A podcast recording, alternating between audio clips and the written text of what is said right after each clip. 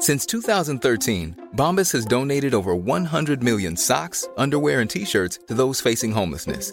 If we counted those on air, this ad would last over 1,157 days. But if we counted the time it takes to make a donation possible, it would take just a few clicks. Because every time you make a purchase, Bombas donates an item to someone who needs it.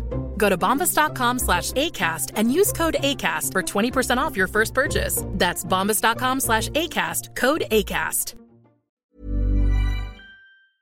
Ich muss jetzt mal ganz kurz ehrlich mit euch sein und mir auch was eingestehen. Es gibt echt viele Dinge in meinem Leben, bei denen ich absolut unstrukturiert bin. Aber die Nummer eins sind meine Finanzen. Ohne Witz. Es gibt Tage, an denen ich mich einfach nicht traue, auf mein Konto zu gucken. Und wenn ich das dann muss, weil ich weiß, oh, jetzt ist, glaube ich, meine Kreditkartenzahlung mal wieder fällig, dann habe ich richtig doll Herzklopfen. Und dann, äh, weißt du, ich gucke so, so ein bisschen nur mit einem Auge hin, wie bei einem Horrorfilm. So Decke übers Gesicht am liebsten und nur so mit einem Auge irgendwie drauf gucken. Und ganz ehrlich, das kann ja so nicht angehen. Und da passt unser heutiger Partner ganz wunderbar, denn Finanzguru hilft mir jetzt hoffentlich dabei, meine Finanzen in den Griff zu bekommen und mir nicht mehr so viel Stress zu machen. Und wer den Podcast aufmerksam hört, kann sich wahrscheinlich schon denken, dass ich genauso eine Kandidatin bin wie Amanda. Mir geht es da einfach eins zu eins genauso. Ich verliere total schnell den Überblick, auch weil ich ja einfach überhaupt nicht so gut mit Zahlen bin und so. Und da ist Finanzguru die perfekte Anlaufstelle für Menschen wie mich und Amanda, aber wahrscheinlich auch für viele von euch. Bei Finanzguru bekommt ihr nämlich den perfekten Überblick über eure Finanzen. Ihr könnt dort, wenn ihr möchtet, all eure Konten miteinander verbinden, also Girokonto, Kreditkarte, Depot oder auch zum Beispiel eure Kryptobörse.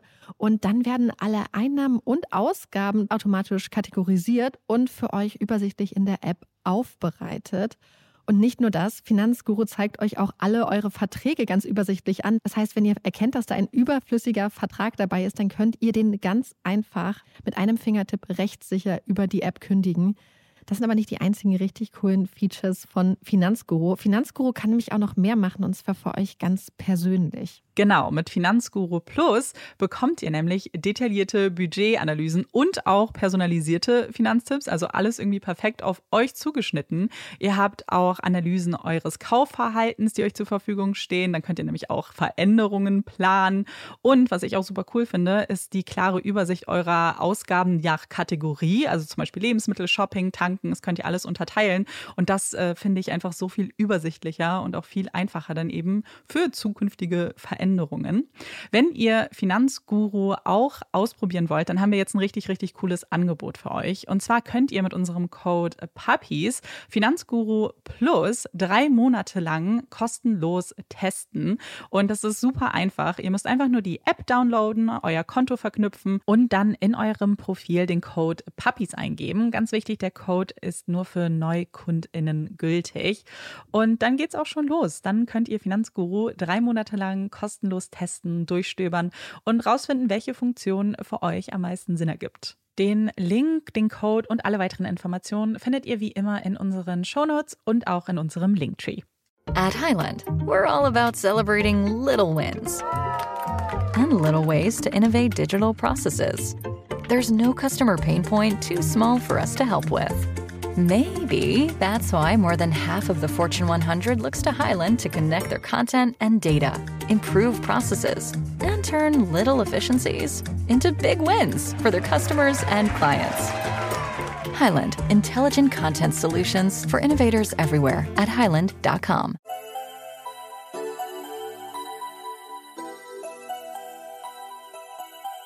Herzlich willkommen bei Puppies in Crime, unserem True Crime Podcast. Ich bin Marike. Und ich bin Amanda. Letzte Woche war ja Pause. Da habt ihr, vor allem ich, ich sage das so, als ob wir das nicht genau an dem Tag aufnehmen würden, an dem Pause ist. Ähm, ja.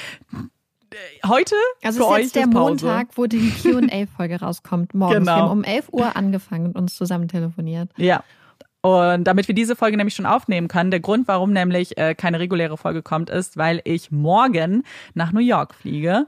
Und deswegen habe ich das jetzt schon vorbereitet, dass ich dann keine Arbeit mitnehmen muss. Und ähm, ihr hört das dann während, also wenn ihr es sofort hört an dem Tag, an dem ja. die Folge rauskommt, hört ihr es, während ich in New York bin. Und vielleicht habe ich bis dahin auch schon Sachen gepostet seht ihr dann. Ich hoffe es. Ich habe nämlich auch Amanda versucht zu überreden, dass sie vielleicht auch eventuell die ein oder andere Sache bei ja. Puppies in Crime postet. Aber ja. sonst schaut auf jeden Fall bei ihrem Instagram vorbei. Ne? Ja, ich werde auf jeden Fall gucken. Äh, ich bin sehr unvorbereitet, muss ich sagen. Es war ja wirklich so ein bisschen so eine stressige Zeit. Ich habe zwar meinen Koffer gepackt, aber ansonsten habe ich nichts gemacht. Wir haben nichts geplant. Und es ist mein erstes Mal in New York. Ich bin so aufgeregt. Aber äh, weil ich ja jetzt noch diese Folge mache, die gleich noch schneiden muss danach, ähm, äh, ist erstmal, wenn dieser Schritt vorbei ist, kann ich mich, glaube ich, erst so richtig drauf einlassen. Deswegen wollen wir vielleicht gar nicht noch mehr vorwegnehmen, außer zwei kleine Punkte, die ich ansprechen möchte, bevor ich gleich mit dem Fall anfange. Der erste ist, dass einige der Namen hier geändert wurden. Und der zweite ist eher so eine allgemeine Erinnerung, ähm, die in dem Fall hier passt, aber auch grundsätzlich. Und zwar haben wir einen geskripteten Teil und danach ein Nachgespräch. Das heißt, unser Fall endet nicht mit dem geskripteten Teil, sondern ganz oft sprechen wir noch Dinge im Nachgespräch an, ordnen auch ganz viel ein. Und äh, deswegen, genau, besteht unser Fall immer aus beiden Komponenten. Und dann fange ich jetzt aber mit dem Fall an, der uns nach Kanada bringt. Wir halten es für wichtig, ein Umfeld zu erschaffen, das zur Risikobereitschaft ermutigt und jedem die Möglichkeit gibt, auf sinnvolle und angemessene Weise zu wachsen und sich weiterzuentwickeln. Wir glauben an Inklusivität und daran, dass jede und jeder unserer Schülerinnen und Schüler positive Beziehungen zu unseren Lehrkräften und Gleichaltrigen haben sollte. Wir glauben, dass jeder Schüler, jede Schülerin auf hohem Niveau lernen kann und bedeutungsvolle, persönlich abgestimmte Lernerfahrungen verdient, um das eigene Wachstum zu unterstützen. Das ist nur ein kleiner Ausschnitt der Überzeugungen der John Ware Junior High School in Calgary, Kanada. Eine Schule, die im Jahr 1968 eröffnet wurde und sich als Namensgeber einen beeindruckenden Mann ausgesucht hat, der als erster schwarzer Cowboy in Kanada auch heute noch den meisten Menschen in der Provinz Alberta ein Begriff ist. Seine Geschichte steht für Toleranz, Durchhaltevermögen und Erfolg. Etwas, woran auch die Kinder und Jugendlichen an der John Ware Junior High anknüpfen sollen und in den sicheren Räumen ihres Schulgebäudes herausfinden sollen, wer sie sind, wer sie mal sein wollen und wie sie ihre Ziele erreichen können. Inklusivität, Toleranz, Vertrauen. Ganz egal, wer man ist und welche Rolle man in einer typischen Highschool-Konstellation eingenommen hat. Ob Nerd, Sportsfan, Musiktalent oder Klassenclown. Fast wie in einem Teenie-Film sind diese Stereotype in den meisten Highschools vertreten und auch die 14-jährige Kelly hat einen Stempel erhalten, den man nur allzu gut aus besagten Filmen kennt. Den des beliebten It-Girls. Das hübsche, blonde Mädchen, das immer etwas zu sagen hat, mit frechen Sprüchen nicht spart und so viel reifer und unabhängiger als andere Kinder in ihrem Alter wirkt, fällt auf. Sie ist ein kleiner Rebell, lässt sich nicht gerne etwas vorschreiben, sondern nimmt die Dinge in die eigene Hand. Ganz schön beeindruckend, das finden auch einige ihrer Klassenkameraden und Kameradinnen und buhlen um die Gunst ihres It-Girls. Kelly hat einen großen Freundeskreis, viele soziale Verpflichtungen, die damit einhergehen und nur viel zu wenig Zeit, ihnen allen nachkommen zu können. Der Tag hat nun mal nur 24 Stunden und wenn Kelly zwischen der Wahl steht, Spaß mit ihren Freundinnen zu haben oder für die Schule zu büffeln, dann wird sie sich jedes Mal für Ersteres entscheiden. Es sind Entscheidungen, die jedoch für sie Konsequenzen haben werden. Kelly muss die achte Klasse wiederholen und für das Einzelkind, das aus gut behütetem Heim stammt, ist das sehr frustrierend. Die achte Klasse will man eigentlich schnell hinter sich bringen. Sie zweimal durchstehen zu müssen, ist für die meisten Kinder sicherlich mehr als nur nervig. Aber für Kelly spielt noch etwas anderes eine Rolle. Die Unabhängigkeit, ihre Reife, die andere an ihr beobachten, die verspürt sie auch ganz tief in sich drin. Sie fühlt sich so viel älter als die Anzahl der Kerzen auf ihrer Geburtstagstorte. Sie fühlt sich nicht mehr wie ein Kind. Sie hat sich verändert, ist auf direktem Weg in Richtung Erwachsenenalter. Um es mit den Worten von Britney Spears zu sagen, not a girl, not yet a woman. Es ist ein innerer Konflikt, den sicherlich viele Teenager durchmachen und auf den man später, wenn man dann wirklich erwachsen ist, mit einem Schmunzeln zurückblickt. Dann realisiert man, dass der Ernst des Lebens noch sehr weit entfernt war, wünscht sich vielleicht diese unbeschwerten Tage mehr genossen zu haben. Was man dabei oftmals vergisst, diese Zeit fühlt sich gar nicht unbeschwert an. Für Kelly ist es ein riesiges Durcheinander, das sie selbst gar nicht zu sortieren vermag.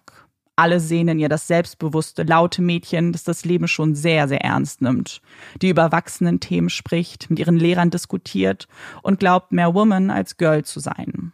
Aber wie so oft sind es die Menschen, die am sichersten wirken, die neben frechen Sprüchen auch immer zu ein Lächeln auf den Lippen tragen, die genau dadurch eine große Unsicherheit verbergen wollen.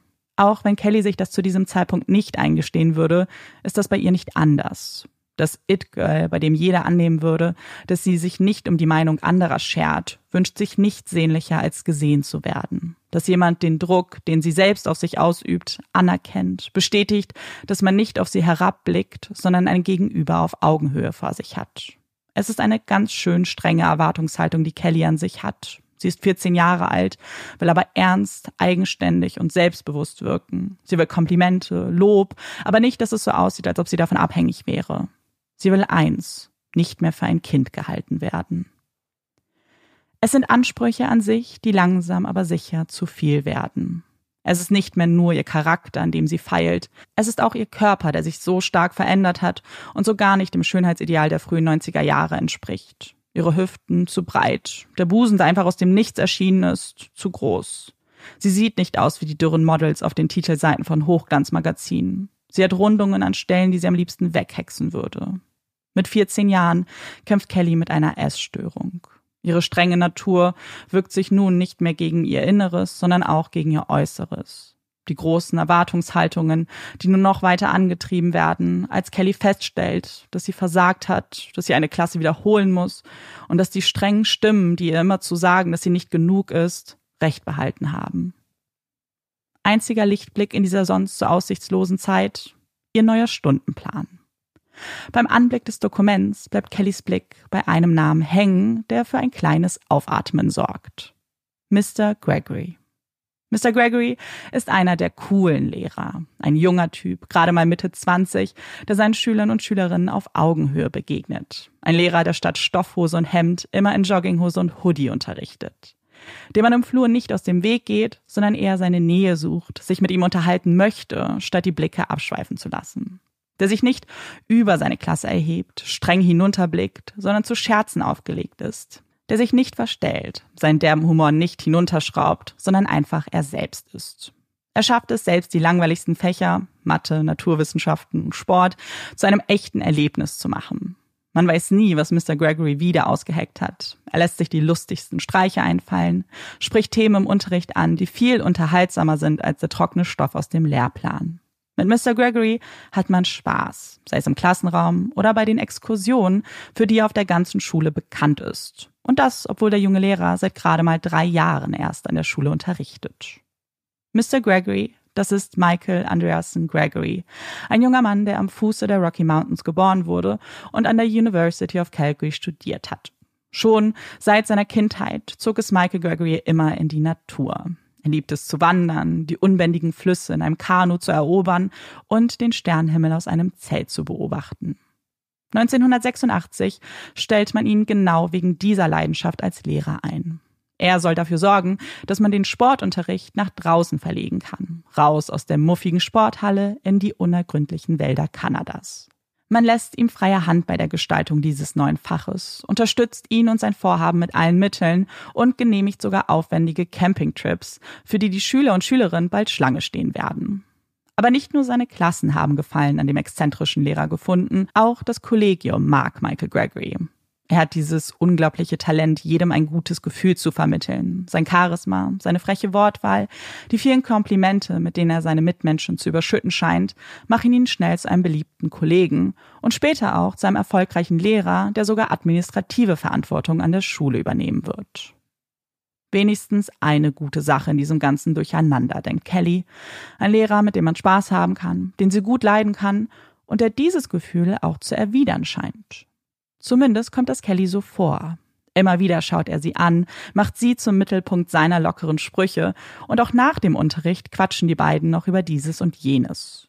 Es ist eine ungewohnte Situation für Kelly, ein erwachsener Mann, der sie ernst nimmt, nicht immer wieder betont, dass sie ein Kind ist, ihr aufmerksam zuhört und vielleicht sogar mit ihr flirtet.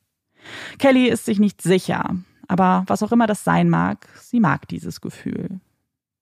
Es ist ein ganz normaler Morgen. Mr. Gregory betritt in Shorts und Pullover den Klassenraum und hält etwas in den Händen. Noch bevor man das etwas identifizieren kann, schleudert er es Kelly zu, schaut sie verschmitzt an und sagt, Wenn du das nächste Mal bei mir bist, dann räum wenigstens hinter dir her. Kelly blickt auf das Stück Stoff in ihren Händen, faltet es auseinander und präsentiert ein Bikini-Oberteil. Sie lächelt schüchtern, ihre Wangen nehmen einen leichten Roseton an und ihr Blick fällt auf das ihr völlig unbekannte Stück Stoff. Sie war noch nie bei Mr. Gregory zu Hause, sie hat schon oft darüber nachgedacht, sich in Fantasien verloren, aber durch die Schwelle seiner Haustür ist sie noch nie getreten. Und jetzt deutet er so etwas an, verpackt es als einen seiner typischen Scherze, Kelly schaut den Mann mit dem bauschigen Bart und dem dichten dunklen Haar tief in die Augen. Kann es sein, dass es doch nicht völlig an den Haaren herbeigezogene Fantasien waren?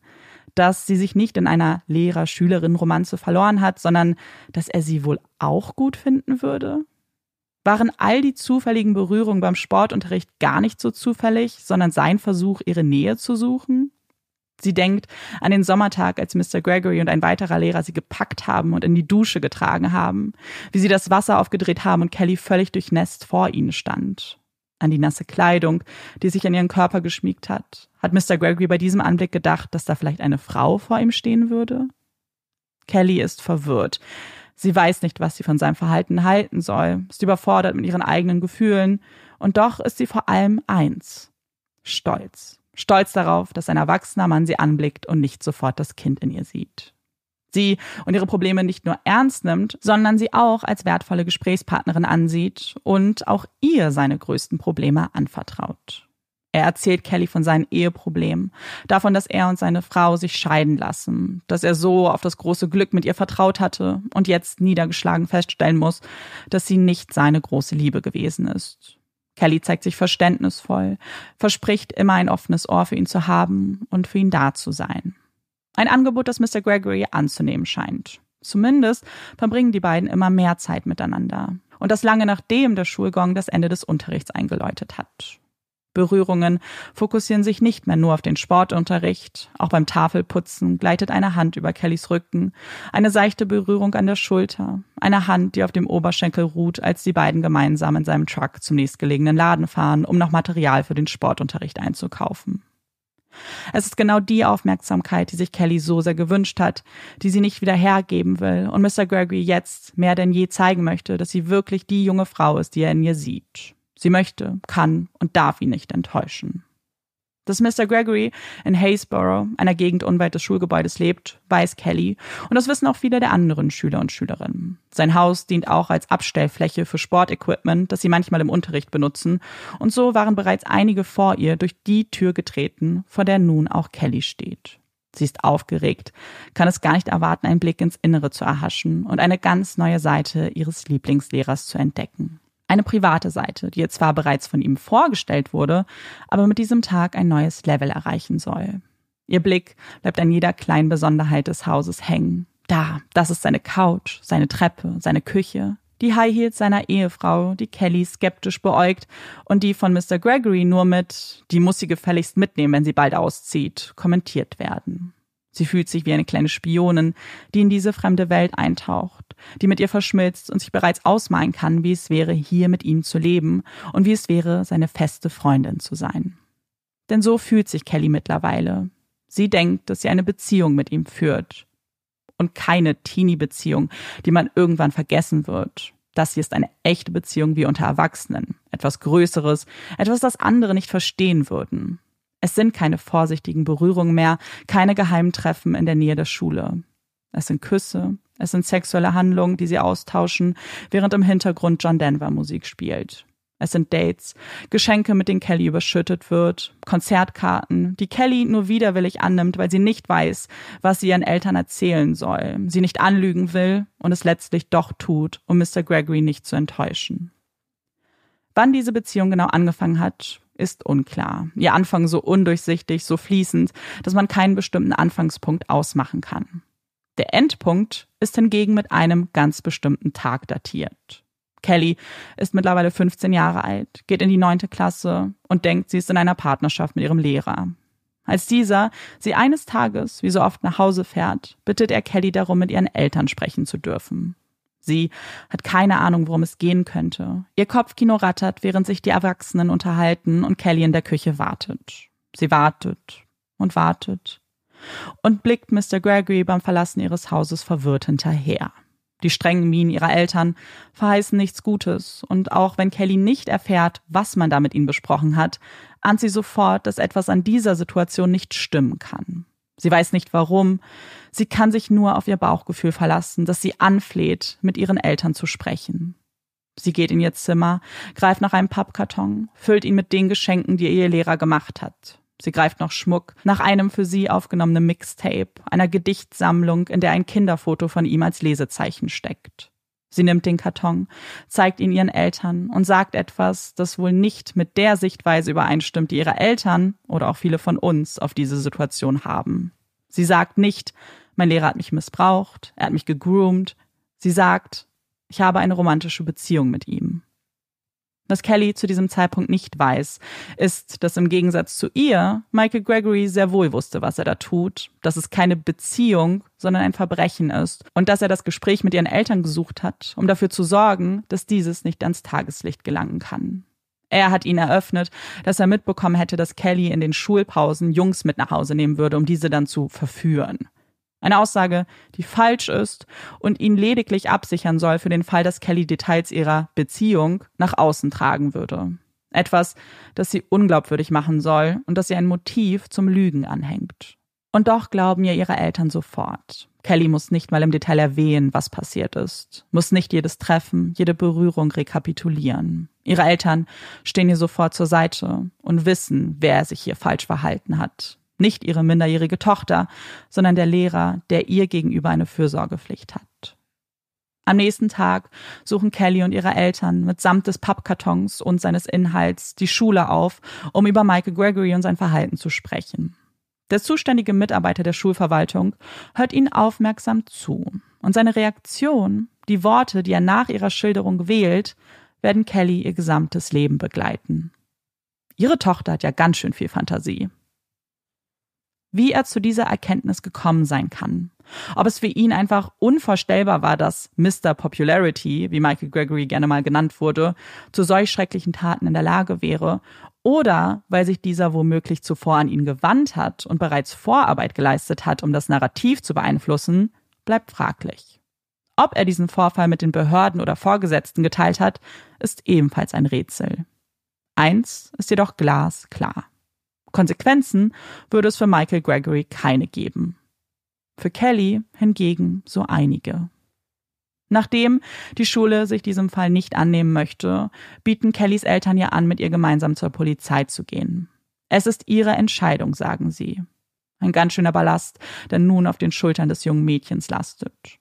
Sie verneint. Das möchte sie nicht. Sie möchte nicht, dass Mr. Gregory in Schwierigkeiten gerät. Sie möchte nicht, dass ihre Freunde und Freundinnen sich gegen sie wenden, weil sie Schuld daran hat, dass ihr Lieblingslehrer vielleicht von der Schule verwiesen wird. Sie will nicht, dass es alle mitbekommen. Sie will keine Außenseiterin werden. Und obwohl sich Kelly gegen diesen Schritt entscheidet, sie keine weiteren Schritte einleitet, außer nicht länger an seinem Unterricht teilzunehmen, beginnt bald schon die Gerüchteküche zu brodeln. Alle deuten auf sie. Die Blicke der anderen verfolgen sie überall hin. Ihre Münder formen ihren Namen und den Namen des Lehrers, dem sie eigentlich nur aus dem Weg gehen will. Kelly will vergessen, will runterschlucken, will nicht darüber nachdenken, was ihr da eigentlich widerfahren ist. Gar nichts, entscheidet sie dann. Es ist nichts passiert. Nichts Schlimmes jedenfalls. Sie wird die Highschool abschließen, wird die Schule wechseln und wird erwachsen werden. Die Jahre werden vergehen Sie wird heiraten, den Nachnamen ihres Ehemannes annehmen und als Kelly Schneider einen Job finden, den sie liebt. Und mit jedem Geburtstag, der verstreicht, der sie ein Jahr älter macht und die Highschool-Zeit immer weiter in die Vergangenheit rückt, wird Kelly klarer denn je, was ihr da eigentlich widerfahren ist. Dass sie manipuliert wurde, missbraucht wurde, dass das, was sie damals als romantische Beziehung betitelt hat, vieles war, aber sicher nicht das dass es keine romantische Beziehung zwischen Lehrkräften und Schüler und Schülerinnen geben kann. Sie war ein Kind. Sie dachte damals, sie wäre reif und erwachsen. Etwas, das Michael Gregory immerzu bestätigte. Aber sie weiß nun, dass es nicht so war, dass sie beeinflussbar war, dass ihre Unsicherheit das Merkmal war, das er gekonnt ausnutzte. Sie wollte so tun, als ob nichts passiert wäre, wollte vergessen, und doch hat es sie immerzu begleitet. Es hat sie nicht losgelassen. Es ist ein Teil in ihr, der immer da ist, jeden Tag, auch wenn sie nicht daran denkt und seinen Namen nicht ausspricht. Und trotzdem, als Kelly im Februar 2021 auf ihr Handy blickt, die Nachricht einer Langzeitfreundin überfliegt, kann sie nicht glauben, was da steht. Sie starrt auf den Namen, der ihr so bekannt ist, mit dem sie so viele Emotionen verbindet, und kann ihn doch nicht in Einklang bringen mit dem, was da noch alles steht. Michael Gregory ist festgenommen worden. Ihm werden 17 Fälle von Missbrauch vorgeworfen. Sechs ehemalige Schülerinnen treten mit ihren Geschichten an die Öffentlichkeit, durchbrechen die Mauer des Schweigens, die man um sie herum gezogen hat, und sie wollen Gerechtigkeit. Es ist etwas, an das Kelly, die mittlerweile 46 Jahre alt ist, gar nicht zu glauben gewagt hätte. Ihr wurde damals klipp und klar kommuniziert, dass es keine Konsequenzen für sein Handeln gebe, dass sie bloß eine blühende Fantasie hätte, dass er niemals zu solchen Taten imstande wäre. Sie hatte immer gedacht, dass auch ein Fünkchen Wahrheit in diesen Aussagen steckte. Ein Teil von ihr hatte sie irgendwie geglaubt, hatte sich nicht eingestehen können, dass sie keinerlei Mitschuld getragen hat. Sie hat für ihr eigenes Wohl Entschuldigung für das gefunden, was man ihr angetan hat, hat sich immer wieder beruhigt damit, dass es vorbei ist, dass sie die Einzige war, die das durchstehen musste. Jetzt realisiert Kelly, dass sie nicht die Einzige, sondern womöglich die Erste war. Und wenn jetzt die anderen Frauen nach vorne treten, wenn sie sich Gehör verschaffen, dann haben sie alle auch bloß eine blühende Fantasie oder wird ihnen nun endlich zum ersten Mal zugehört? Es sind sechs, die den Stein ins Rollen bringen, die die Anklage ermöglicht haben, aber es sind so viele mehr, die sich danach an die Polizei und die Öffentlichkeit wenden werden. Frauen, die damals als junge Mädchen nicht den Mut und die Kraft hatten, darüber zu sprechen, die jetzt das Gefühl bekommen, dass man ihnen glauben könnte, die zum ersten Mal hören, dass das, was sie erlebt haben, ein Verbrechen war. Es sind viele mutige Menschen, die nach vorne treten und deren Geschichten so schmerzhaft, so individuell sind und doch auch ein Muster zeigen. Nicht nur was die Taten betrifft, sondern auch den Umgang mit den Opfern und Überlebenden. Es sind Geschichten wie die von Jocelyn, Sonja, Amber, Danielle, Aaron und Alicia. Jocelyn Ellis besucht die John Ware Junior High von 1998 bis 2001. Seit ihrer frühen Kindheit liebt die kleine Jocelyn Popmusik und alles, was damit zu tun hat. Sie liebt die Stars und Sternchen, liebt es zu der Musik in ihrem Kinderzimmer zu tanzen und vor allem liebt sie es aus voller Kehle mitzusingen. Sie brennt sich eigene CDs, beginnt ihre große Karriere als Popsängerin zu planen und die Hits der ganz großen Diven zu proben. Weil ihre Eltern irgendwann als Publikum nicht mehr reichen und das Wohnzimmer nicht mehr als Bühne reicht, beginnt Jocelyn auf der Straße zu singen. Sie schnappt sich ihren CD-Player, ein Mikrofon und beginnt so etwas Kleingeld zu verdienen. Irgendwann bietet man dem talentierten Mädchen auch Auftritte an und aus einem Hobby wird ein kleiner Nebenjob, der eine ganz schöne Belastungsprobe für die junge Jocelyn darstellt. Neben der Schule ihre kleinen Gigs zu absolvieren, ist nervenaufreibend. Der Druck eines angehenden Stars lastet bereits sehr früh auf ihr. Und dabei will sie nicht nur wie ihre großen Vorbilder klingen, sie will auch so aussehen. Sie will die perfekte Stimme, gepaart mit dem Äußeren eines Supermodels. Und wenn Jocelyn in den Spiegel blickt, sieht sie nur ihre Makel. Sie ist nicht hübsch genug, zu dick, ihre Zähne nicht weiß genug, die Haare nicht glänzend genug. Jocelyn ist unsicher und findet in ihrer Klasse einfach niemanden, der das zu verstehen scheint. Sie alle haben Teenie-Probleme. Sie hat schon einen Job, verdient Geld und sie arbeitet bereits an ihrer Zukunft. Keiner kann nachvollziehen, was sie durchmacht. Das dachte sie zumindest, bis sie Mr. Gregory getroffen hat. Der hippe Lehrer, der auf der ganzen Schule bekannt ist, der immer zu Scherzen aufgelegt ist und aus jeder Unterrichtsstunde ein Abenteuer macht. Der mal eine unfassbar scharfe Chili mit in den Unterricht genommen hat und daraus eine Challenge gemacht hat. Sie alle hatten probiert und wenn jemand nicht wollte, dann wurde die Person so lange bearbeitet, bis der Gruppenzwang sein übliches tat. So witzig er das auch gefunden hatte, so sehr schimpfte er danach mit ihnen. Er sagte, guckt mal, wie ihr mit euren Mitschülern umgeht. Und alle lachten. Es war so typisch für ihn. Diese Dynamik, diese aufgeladene Energie, wenn er den Raum betrat, die unzensierten Sprüche und Streiche.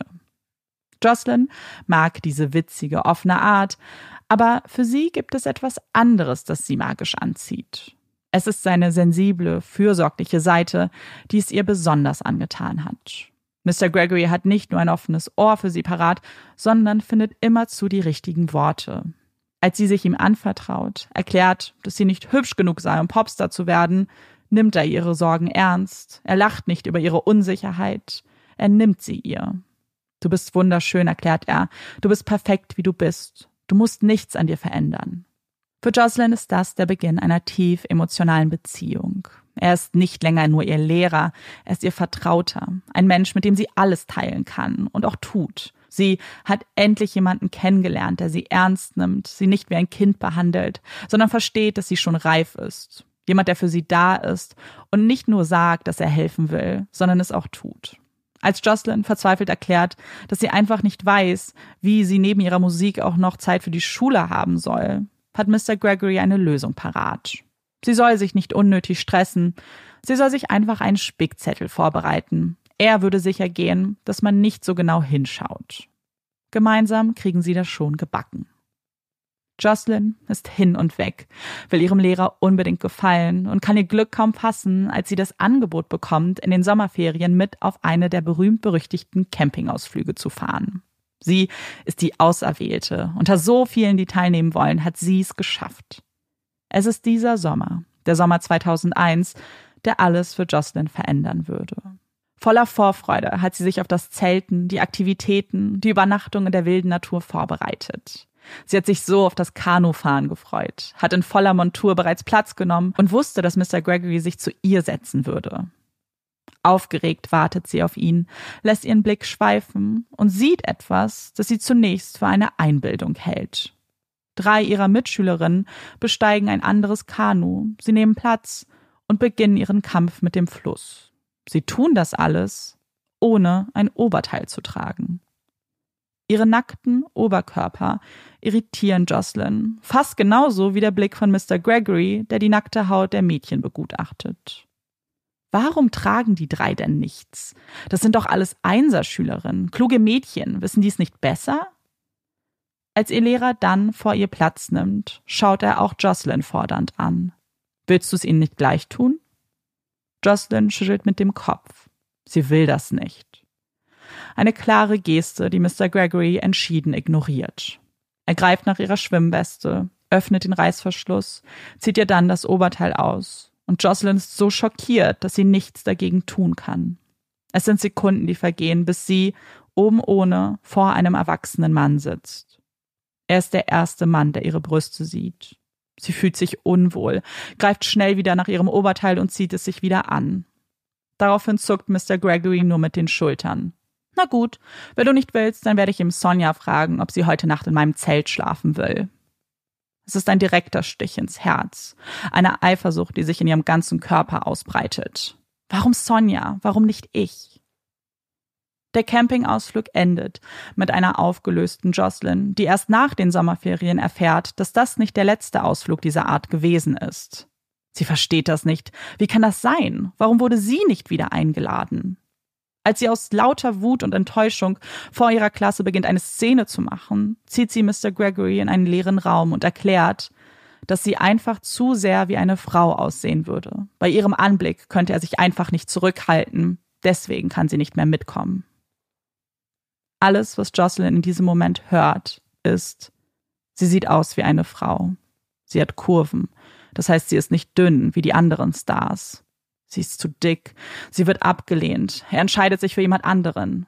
Genau wie beim Camping, als er nicht sie ins Zelt eingeladen hat, sondern Sonja. Was Jocelyn damals nicht wusste, ist, dass Sonja ihre ganz eigene Geschichte hat dass sie von ihrem Lehrer mit 13 Jahren angesprochen wird und eine seiner ersten Fragen ist, wann sie denn 14 werden würde. Dann, so erklärt er, würden sie sehr viel mehr Zeit zusammen verbringen. Und genauso ist es dann auch gekommen.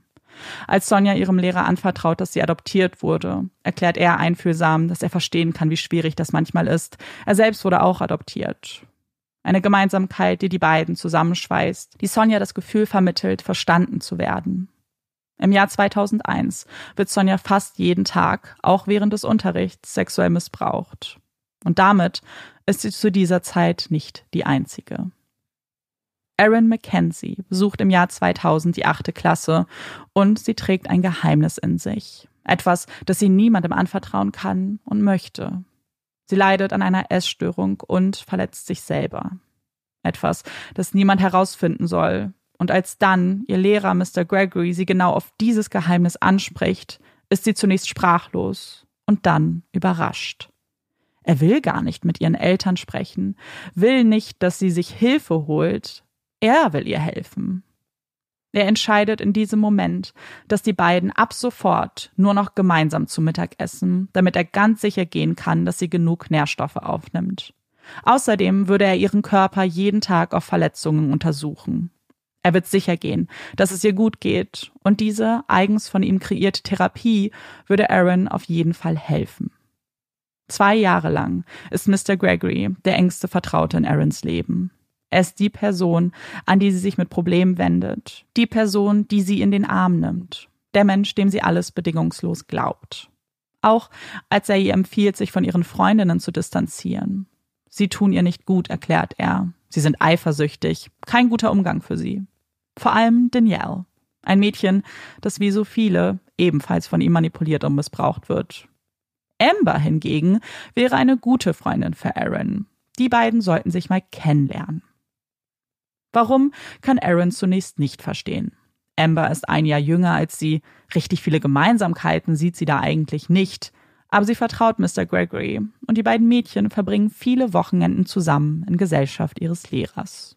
2003 treffen sie sich dann nur noch getrennt und jedes Mal, wenn Aaron erfährt, dass er gerade Zeit mit Amber verbringt, rast sie vor Eifersucht.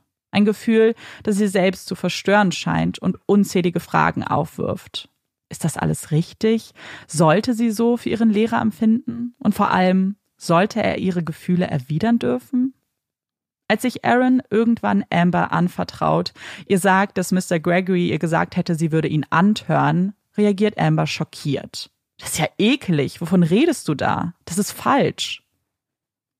Es ist eine Reaktion, die Aaron verunsichert. Sie dachte, Amber hätte vielleicht Verständnis. Schließlich sitzen die beiden noch im selben Boot. Zumindest dachte sie das. Hatte sie die Situation falsch eingeschätzt? Hatte Mr. Gregory Amber gegenüber keine Anspielung gemacht? War sie die Einzige?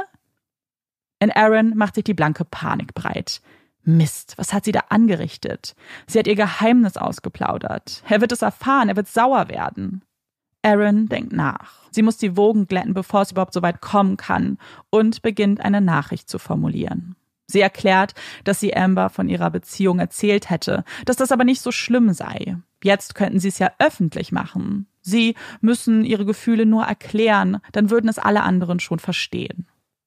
Niemand wird das verstehen.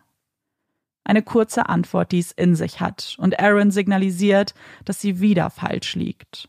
Wenn es niemand verstehen würde, dann muss es doch falsch sein, was sie da tun. Ich glaube, ich muss es meinen Eltern sagen, tippt Aaron nun. Und was zuvor nur zwischen den Zeilen gestanden hat, wird nun offensichtlich. Mr. Gregorys Wut. Dann fahre ich in die Berge und erschieße mich. Zu diesen Worten gesellt sich dann auch noch das Foto einer Schusswaffe. Bitte nicht, tu dir nichts an. Wenn jemand verschwinden muss, dann bin ich das, antwortet Aaron.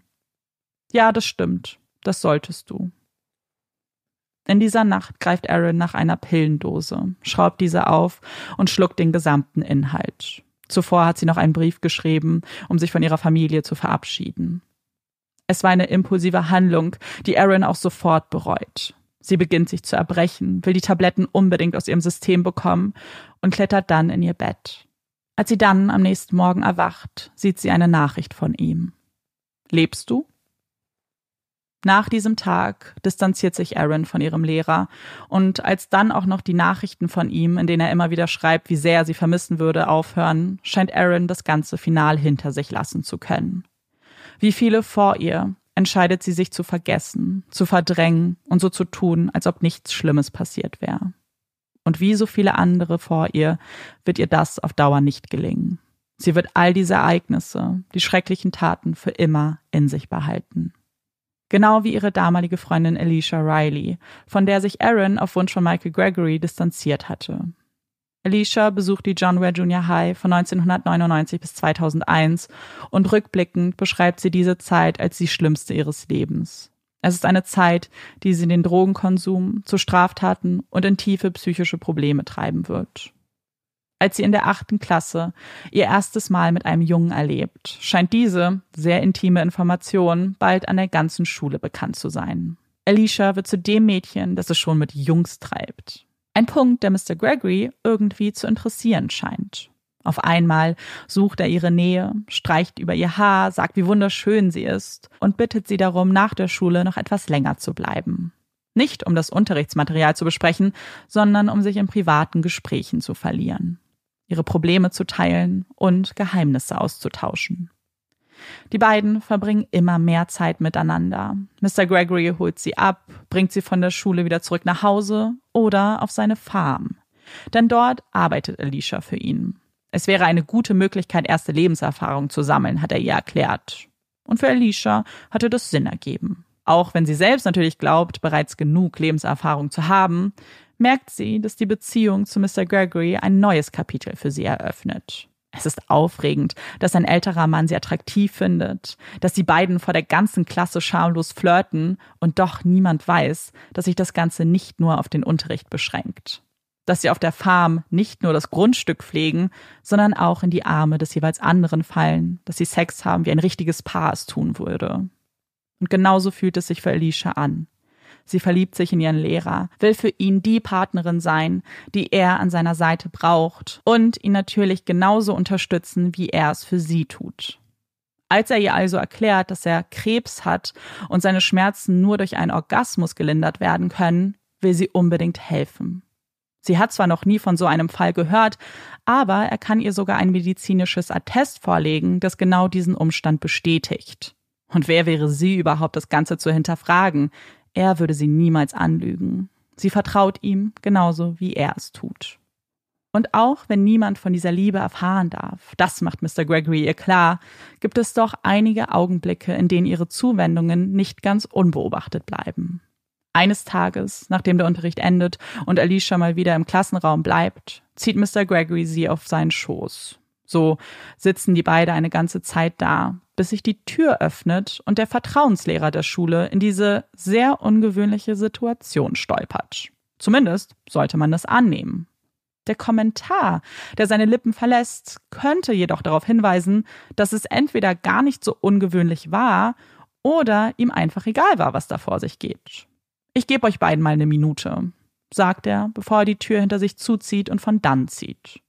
Melden wird er diesen Vorfall nicht. Genauso wenig wie andere Lehrer, die mitbekommen haben sollen, wie Mr. Gregory Alicia den Rücken streichelt und in die Umkleidekabine von Mädchen verschwunden ist. Eltern von mindestens fünf Schülerinnen sollen sich an die Schule gewandt haben und sich wegen Mr. Gregory beschwert haben. Und doch unterrichtete er immer weiter. Warum? Hat niemand mitbekommen, welches Ausmaß seine Taten angenommen haben?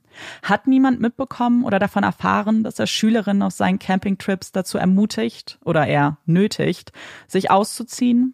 Dass er sie ausgelacht hat, wenn sie es nicht getan haben und sie als ATNA beschimpft? All Talk, No Action, große Klappe, nichts dahinter?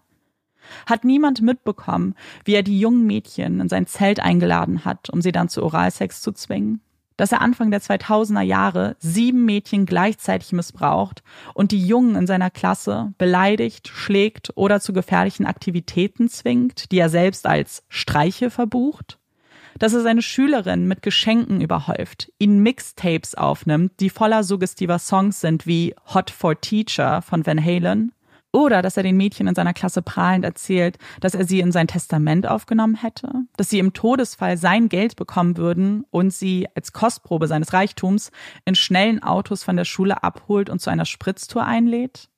Haben ihm alle geglaubt, als er von seiner Erkrankung berichtet hat, gesagt hat, dass der Krebs gestreut hätte und er sich einer gefährlichen OP unterziehen muss, bei der man seine Nase abnimmt? Hat man geglaubt, dass er sich von seiner Frau scheiden lässt? Ja und Nein. So könnte man auf fast alle dieser oder ähnlicher Fragen antworten. Es gibt keine klare Antwort darauf, wie es einem Lehrer möglich war, seine Schüler und Schülerinnen über Jahrzehnte zu missbrauchen. Es gibt eine Fraktion, die behaupten wird, keinerlei Anzeichen gesehen zu haben. Anmerkt von Mr. Popularity, so geblendet worden zu sein, dass man niemals gedacht hätte, dass er solch schreckliche Taten begehen würde.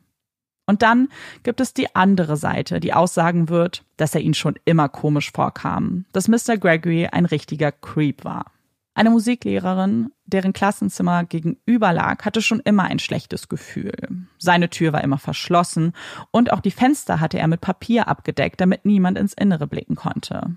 Er war immer so unglaublich laut, wenn er unterrichtet hatte. Es wurde rumgeschrien, ständig hat man irgendwelche Streiche an den Schüler und Schülerinnen gespielt.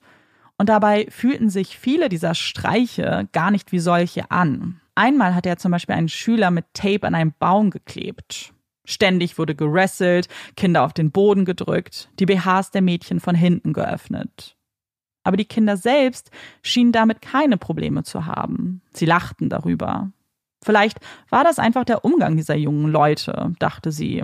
Sie wollte sich da nicht einmischen. Sie verbucht es einfach als eine seiner ungewöhnlichen Eigenschaften, genau wie den Umstand, dass er sich nur selten fotografieren ließ und stattdessen oftmals Karikaturen von sich in der Schülerzeitung abdrucken ließ. 1991 hatte sich Michael Gregory gemeinsam mit seiner Ehefrau ein großes Grundstück gekauft.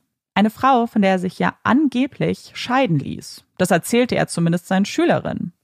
Seine Kollegen und Kolleginnen wussten von diesem Umstand oder eher dieser Lüge nichts. Und doch wunderten sie sich, warum er nie wirklich über seine Frau sprach und sie auch nie zu schulinternen Veranstaltungen mitbrachte. Gab es sie überhaupt? fragte man lachend.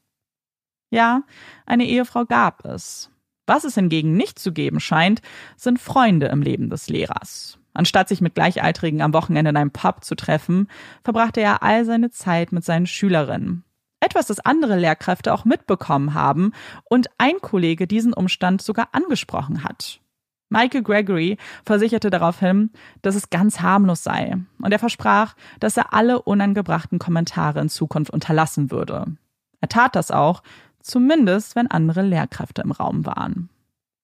Was sich vielleicht von außen wie ein lahmer Versuch eines Einschreitens anfühlt, wird in etwas anderes Licht gerückt, wenn man sich die Regularien der ATA, der Alberta Teachers Association, anguckt und herausfindet, dass es gar nicht so einfach ist, Fehlverhalten von Lehrkräften anzuzeigen. Denn hierfür muss man bestimmte Schritte einleiten, bevor man eine Meldung an sie abgeben kann.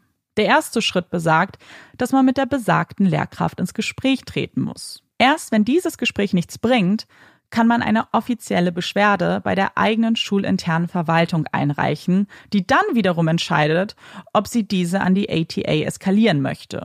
In diesem Fall ist das die Verwaltung, die zum Beispiel entschieden hat, Kellys Vorwürfe mit zu viel Fantasie abzutun.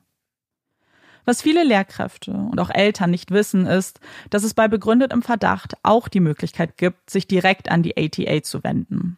Aber selbst wenn sie es gewusst hätten, wäre die Schwelle für diese Art der Meldung ziemlich hoch. Denn dann müsste man ein Fehlverhalten selbst mitbekommen haben oder zum Beispiel die Polizei involviert haben, damit dies echte, nachhaltige Konsequenzen zur Folge hätte. Das ist wohl zumindest einer der Gründe, warum viele Lehrkräfte, die Michael Gregorys Verhalten mitbekommen haben, keine weiteren Schritte eingeleitet haben.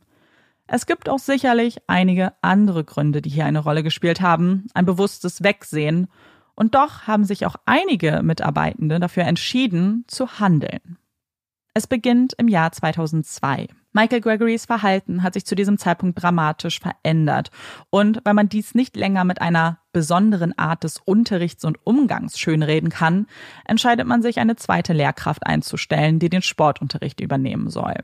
Michael Gregory hat ziemlich viele Fehltage, die man zunächst auf seine Krebserkrankung geschoben hat, das aber immer unwahrscheinlicher wirkt, als man sich mit seiner Ehefrau unterhält und die ganz überrascht darüber scheint, dass ihr Mann angeblich Krebs hätte.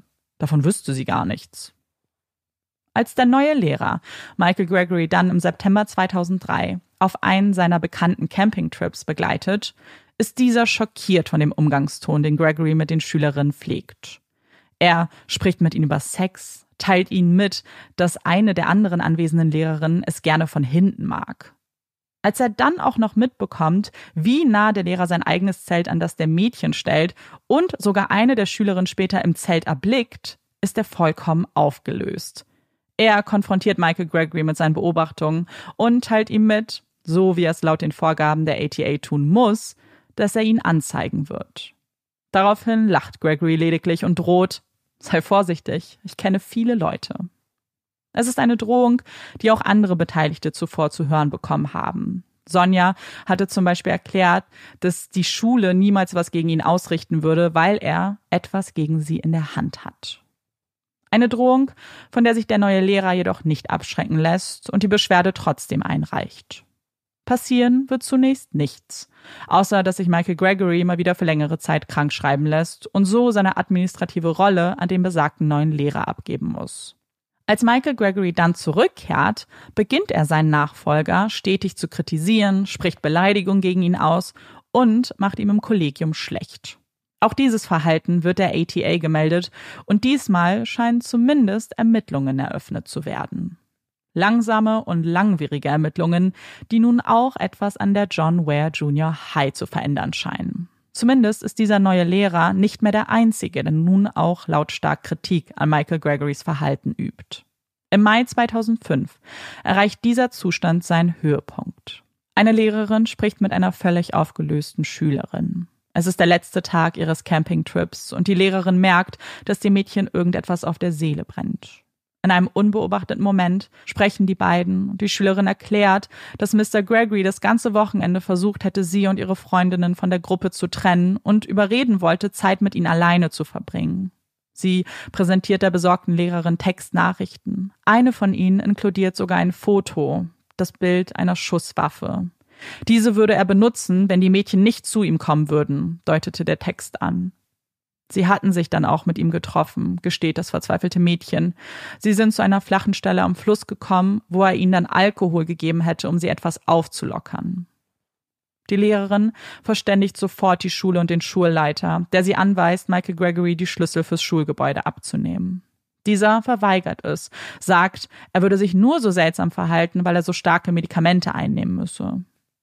Der Campingtrip endet und Berichte werden geschrieben, die man dann der ATA vorlegt. Am darauffolgenden Montag fehlt Michael Gregory in der Schule und lässt es sich jedoch nicht nehmen, Kontakt zu dem Mädchen und ihren Freundinnen aufzunehmen. Er bittet sie darum, den Alkohol und das Bild der Waffe in ihrem Bericht nicht zu erwähnen. Es ist eine Bitte, der die Mädchen Folge leisten werden. Die Ermittlungen der ATA umfassen jedoch nicht nur Berichte über den Campingtrip, der den Stein ins Rollen gebracht hat, sondern auch die anderen Meldungen, die man bis zu diesem Zeitpunkt gesammelt hat. Unter anderem auch die Anschuldigung von sexuellem Missbrauch. Die Mädchengruppe vom Campingtrip hat diesbezüglich keine Stellungnahme getätigt. Es steht aber noch ein weiterer Name auf der Liste der Sachbearbeiterin. Erin Mackenzie, die mittlerweile 18-Jährige, die von ihren Freunden isoliert wurde, die sich töten sollte, damit niemand von ihrer Geschichte erfahren würde. Erin ist zunächst skeptisch, als man sie kontaktiert, weiß nicht, ob sie der Mitarbeiterin vertrauen kann und überhaupt die Erlebnisse wiedergeben möchte. Sie weiß, dass sie damit ihr ganzes Trauma wieder hochholen würde und weiß nicht, ob sie dazu bereit ist. Nach reiflicher Überlegung stimmt sie letztlich zu, unter der Bedingung, dass ihr Bruder dabei sein würde. Sie macht einen Termin aus, bereitet sich darauf vor und wird dann, wenige Tage vor diesem Termin, von einem Anruf überrascht. Es ist Michael Gregory, der mitbekommen hat, dass sie mit der ATA gesprochen hat. Er sei ganz überrascht davon, erklärt er ihr. Habe er ihr etwas angetan? War da mal was zwischen ihnen? Die Krebsmedikamente haben Auswirkungen auf sein Gedächtnis. Er kann sich einfach nicht mehr daran erinnern, schildert er. Was bei manchen Außenstehenden vielleicht zu Wut führen würde, führt bei Aaron zu einer ganz anderen Reaktion. Er klingt so ehrlich, so sanft. Was ist, wenn sie sich falsch erinnert? Wenn da wirklich nichts war? Und selbst wenn, was, wenn man ihr nicht glauben würde? Aaron findet nämlich heraus, dass diese aktuellen Ermittlungen sie in den Fokus dieser Vorwürfe stellen, dass es sonst niemanden gibt, der diese Vorwürfe untermauert. Ist es dann nicht automatisch Aussage gegen Aussage? Was bringt es schon? Man würde ihr nicht glauben. Da ist sie sich sicher und versucht also gar nicht erst, die andere Seite davon zu überzeugen. In ihrem Gespräch mit der Sachbearbeiterin berichtet Aaron nur von den guten Seiten ihrer Beziehung dass Michael Gregory ihr mit ihrer Essstörung geholfen hat, dass er für sie da war und ihr das Kanufahren beigebracht hat. Trotz mehrfachem Nachfragen und Bohren der Gesprächspartnerin wird Aaron bei dieser Version bleiben. Es ist nichts passiert, er war immer gut zu ihr. Und auch wenn damit dieser Punkt, der schwerste aller Vorwürfe, nicht bewiesen ist, findet die ATA genug Beweise, um viele der anderen Schilderungen zu untermauern. Sie fassen ein Jahrzehnt von gewalttätigem Verhalten zusammen, beschreiben Situationen von emotionaler Erpressung, von körperlicher Gewalt, die er seinen Schülern und Schülerinnen zugefügt hat. Sie hören von Schülern, die mit Kuhmist und toten Fischen beworfen wurden, die von ihrem Lehrer mit Kanupaddeln geschlagen wurden, die gezwungen wurden, seine Körperbehaarung zu verspeisen. Schülerinnen bestätigen unangebrachte Kommentare über den Körper und intime Details, die er mit ihnen geteilt hat. Michael Gregory werden zwei Punkte vorgeworfen, zu denen er sich auch schuldig bekennen wird. Die Entehrung seines Berufsstandes und der Missbrauch an seinen Schülern und Schülerinnen. Die ATA kündigt daraufhin seine Mitgliedschaft für zwei Jahre und empfiehlt eine Suspendierung, der man dann auch im Mai 2006 Folge leistet. Lehren wird Michael Gregory nach diesem Zeitpunkt nie wieder. Und doch bleibt er im stetigen Kontakt mit einigen ehemaligen Schülerinnen, unter anderem Aaron, die anfängt, in seinem neuen Landschaftsbaubusiness zu arbeiten. Er erzählt ihr, dass er freiwillig gegangen wäre, dass man nie genug Beweise gegen ihn in der Hand hatte und berichtet weiterhin von einer Krebserkrankung, die übrigens auch von der Schule benutzt wurde, um sein Ausscheiden zu erklären. Die Jahre vergehen und während Michael Gregory ein neues Leben führt, können die Opfer und Überlebenden seiner Taten nicht mit ihrer Vergangenheit abschließen. Sie werden stetig begleitet von den Erinnerungen an ihre Kindheit, kämpfen mit Depressionen, mit Angststörungen, können nicht vertrauen, weil sie von einer Person missbraucht wurden, der man eigentlich bedingungslos vertrauen können sollte. Deren Job es ist, sie zu beschützen. Ihre Leben könnten nicht unterschiedlicher verlaufen. Einige bleiben in Kanada, wechseln nur die Stadt, andere zieht es in die USA. Manche werden Lehrerin, arbeiten im Gesundheitswesen, werden Make-up-Artists oder studieren Jura. Und sie alle sind verbunden über die Geschehnisse an ihrer Junior High. Und doch wissen sie das nicht einmal, denken allesamt, sie wären alleine mit ihrer Geschichte. Jocelyn Ellis, die schon in ihren Kinderschuhen wusste, dass sie mal Sängerin werden will, hat genau das geschafft. Sie ist Musikerin, Songwriterin und lebt in LA. Sie führt das Leben, das sie immer angestrebt hat. Und doch begleitet sie auch ein Stück ihrer Vergangenheit bei jeder Reise, bei jedem Konzert. Der Gedanke, dass der erste Mann, der ihre Brüste gesehen hat, ihr Lehrer war, lässt sie nicht los. Es ist dieser Moment, der sich für immer in ihre Erinnerung eingebrannt hat und umgeben wird von der Erkenntnis, dass das nicht alles war, dass Michael Gregory sie schon viel eher missbraucht hat, wenn auch emotional. Dass das Grooming mit ihrem ersten Gespräch begonnen hat, als er anfing, ihr Komplimente zu machen, er sie im Unterricht schummeln ließ, ihr das Gefühl gab, die Auserwählte zu sein, weil sie mit auf seinen Campingtrip durfte. 2019 zieht Jocelyn zurück nach Calgary und konfrontiert sich damit diesem Stück ihrer Vergangenheit. Nach einem Auftritt auf einem Food and Music Festival erblickt Jocelyn ein bekanntes Gesicht in der Masse. Es ist Sonja, ihre damalige Klassenkameradin, das Mädchen, das statt ihr im Zelt ihres Lehrers schlafen durfte. Durfte. Wie konnte sie damals so denken? Wieso hatte sie nicht erkannt, wie problematisch dieses Verhalten war? Warum war sie eifersüchtig, statt besorgt zu sein? Weil sie damals ein Kind war und jetzt eine Erwachsene ist, die Sonjas Blick sofort deuten kann, die kein Wort mit ihr austauschen muss, um zu verstehen, um fühlen zu können, dass die beiden etwas teilen. In winzig kleinen, vorsichtigen Schritten würden die beiden in der kommenden Zeit herausfinden, was dieses etwas ist. In Telefonaten, SMS, bei Dinnertreffen und Drinks tauschen sie sich aus und Sonja beginnt langsam davon zu berichten, was ihr damals angetan wurde. Jocelyn ist schockiert. Was Sonja da erlebt hat, überschreitet jegliche Vorstellungskraft. Sie wurde fast täglich missbraucht, sie wurde vergewaltigt unter dem Vorwand, damit seinen Krebs heilen zu können. Sie hatte geahnt, dass Michael Gregory zu allem fähig wäre, aber sie hatte so gehofft, dass er nicht so weit gehen würde. Was können wir dagegen tun? Eine Frage, die die beiden Frauen ab ihrem ersten Treffen beschäftigt. Wie können wir jetzt für Gerechtigkeit sorgen? Jocelyn hatte bei ihrem Umzug aus LA nicht nur ihr ganzes Equipment, sondern auch sehr viel Hoffnung im Gepäck. Seit der MeToo-Bewegung in Hollywood hat sie immer wieder mit dem Gedanken gespielt, auch ihre Geschichte zu teilen. Sie hatte das Gefühl, dass man ihr glauben würde. Es ist ein Gefühl, das sie mit Sonja teilt. Eine Hoffnung, die sie auf sie überträgt und in einer ersten Idee fruchtet. Sie kontaktieren eine Journalistin, die in ihrem Podcast Crime Beat True Crime Fälle bespricht. Sie hoffen, dass das für genug Aufmerksamkeit sorgen würde, um Ermittlungen in die Wege zu leiten. Die Reaktion der Journalistin ist jedoch etwas anders als erwartet. Sie will ihnen helfen, sie wird ihren Fall besprechen, aber vorher müssen sie zur Polizei gehen.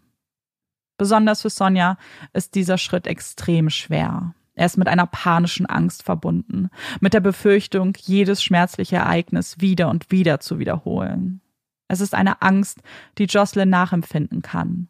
Mit 19 Jahren hatte sie zum ersten Mal den Wunsch verspürt, mit der Polizei zu sprechen. Sie hatte sich ihren Eltern anvertraut, die ihr aber klargemacht haben, was für ein unglaublich langwieriger Prozess es sein würde und ihr davon abgeraten haben. Sie soll besser still sein, das Ganze einfach vergessen. Aber Jocelyn konnte nicht vergessen. Es war immer da, ein Teil von ihr, den sie zurückgeschoben hatte, weil sie noch nicht bereit war. Nicht bereit war für den Schmerz, für den Scham, den sie verspüren wird, die Verantwortung, die man trägt und das Risiko, das man eingeht, wenn man darüber spricht. Jetzt fühlt sie sich bereit und Sonja stimmt ebenfalls zu. Mit Jocelyn an ihrer Seite würden die beiden diesen wichtigen Schritt jetzt gemeinsam bestreiten. Und ihre anfängliche Angst war nicht ganz unbegründet. Die ersten Gespräche mit der Polizei laufen so gar nicht wie erhofft. Sie müssen ihre Geschichten dreimal wiederholen, mit drei unterschiedlichen ihnen völlig fremden Beamten teilen, von denen nicht alle das benötigte Feingefühl besitzen. Es sind private Details, die sie teilen müssen, eine Retraumatisierung, wie sie im Buche steht. Und doch beißen die beiden ihre Zähne zusammen, bis sie dann irgendwann schließlich vor Detective Fitzgibbon sitzen, der nun die Ermittlungen in diesem Fall aufnimmt. Obwohl er herausfinden wird, dass sich einige Eltern an die Schule gewandt haben und die Verdächtigungen gegen Michael Gregory durchaus bekannt waren, ist Jocelyn die erste, die auch die Polizei aufsucht. Das bedeutet für den Detective nun, dass er andere Betroffene selbst ausfindig machen muss. Eine Situation, die für alle nicht besonders einfach ist. Schließlich vertauscht man hier sozusagen die Rollen. Statt der betroffenen Person bittet hier die Polizei darum, dass sie Anzeige erstatten. Die Reaktionen der anderen überraschen den erfahrenen Detective. Wie auch Sonja sind Opfer und Überlebende meist unsicher, wollen ihr Trauma nicht erneut durchleben. Doch in diesem Fall zeigen sich viele sofort bereit, mit der Polizei zu kooperieren und Statements abzugeben. Alle von ihnen hatten viele Jahre Zeit, die Taten nun mit neuem Blickwinkel zu betrachten. Sie sind jetzt erwachsen und erkennen etwas, das ihnen damals verschlossen blieb. Im Februar 2021 wird dann die Anklageschrift fertiggestellt, ein Durchsuchungsbeschluss ausgestellt und offiziell kommuniziert, dass man Michael Gregory in 17 Punkten anklagen wird. Darunter zählen Fälle von Grooming, sexuellen Berührungen bis hin zu Vergewaltigungen. Diese Nachricht löst eine ganze Lawine von Ereignissen aus. Aarons Telefon steht nicht mehr still. Es sind alte Freunde und Bekannte, die von der Anklage erfahren haben und ihre damalige Beziehung zu ihrem Lehrer nun hinterfragen. Und es ist auch eine Nachricht ihrer damaligen Freundin Danielle, die ihr jetzt berichtet, dass er ihr das damals auch angetan hat. Es sind Erkenntnisse, die über die Betroffenen herabprasseln, die ihnen klar machen, dass sie nicht alleine sind und bestätigen, dass das, was damals passiert ist, falsch war. Kelly bestätigen sie, dass sie nicht die einzige, sondern die erste war. Wenn man ihr damals geglaubt hätte, wenn irgendjemand eingeschritten wäre, dann müssten all diese beeindruckenden Frauen nicht mit dieser Last leben. Dann wären Aaron, Jocelyn, Sonja, Danielle und so viele mehr verschont geblieben. Und dabei weiß Kelly und auch sonst niemand zu diesem Zeitpunkt, dass man am Ende von 200 Schülern und Schülerinnen ausgehen wird, die Opfer von Michael Gregory geworden sind. Es ist ein belastender Gedanke, eine Schuld, die sich Kelly sofort aufbürgt, und das, obwohl nicht sie in der Verantwortung gewesen wäre. Aber da ist noch ein Gedanke, einer, den sie bereits nach dem Überfliegen der Zeitungsberichte geformt hat und mit ihrem Ehemann teilt. Er wird sich umbringen, denkt sie. Er wird alles versuchen, um die Kontrolle zu behalten. Denn das ist etwas, was er ihnen allen kommuniziert hat. Er hat gesagt, wenn das Ganze jemals herauskommt, wird er sich das Leben nehmen. Nach seiner Festnahme und einem Verhör, in dem sich Michael Gregory nicht geständig oder kooperativ gezeigt hat, wird er unter strengen Auflagen freigelassen, weil man ihn nicht als Bedrohung für seine Mitmenschen einstuft. Am 23. Februar 2021, fünf Tage nach der offiziellen Anklage, findet man dann seine Leiche auf Quadra Island, einer Insel westlich von British Columbia, in seinem Ferienhaus vor. Michael Gregory hat Suizid begangen. Und für einige der Opfer und Überlebenden sorgt das jetzt für Aufatmen. Sie werden ihm nie wieder gegenüberstehen müssen, werden nicht einen brutalen Prozess über sich ergehen lassen müssen, sie werden nie wieder Angst vor ihm haben müssen.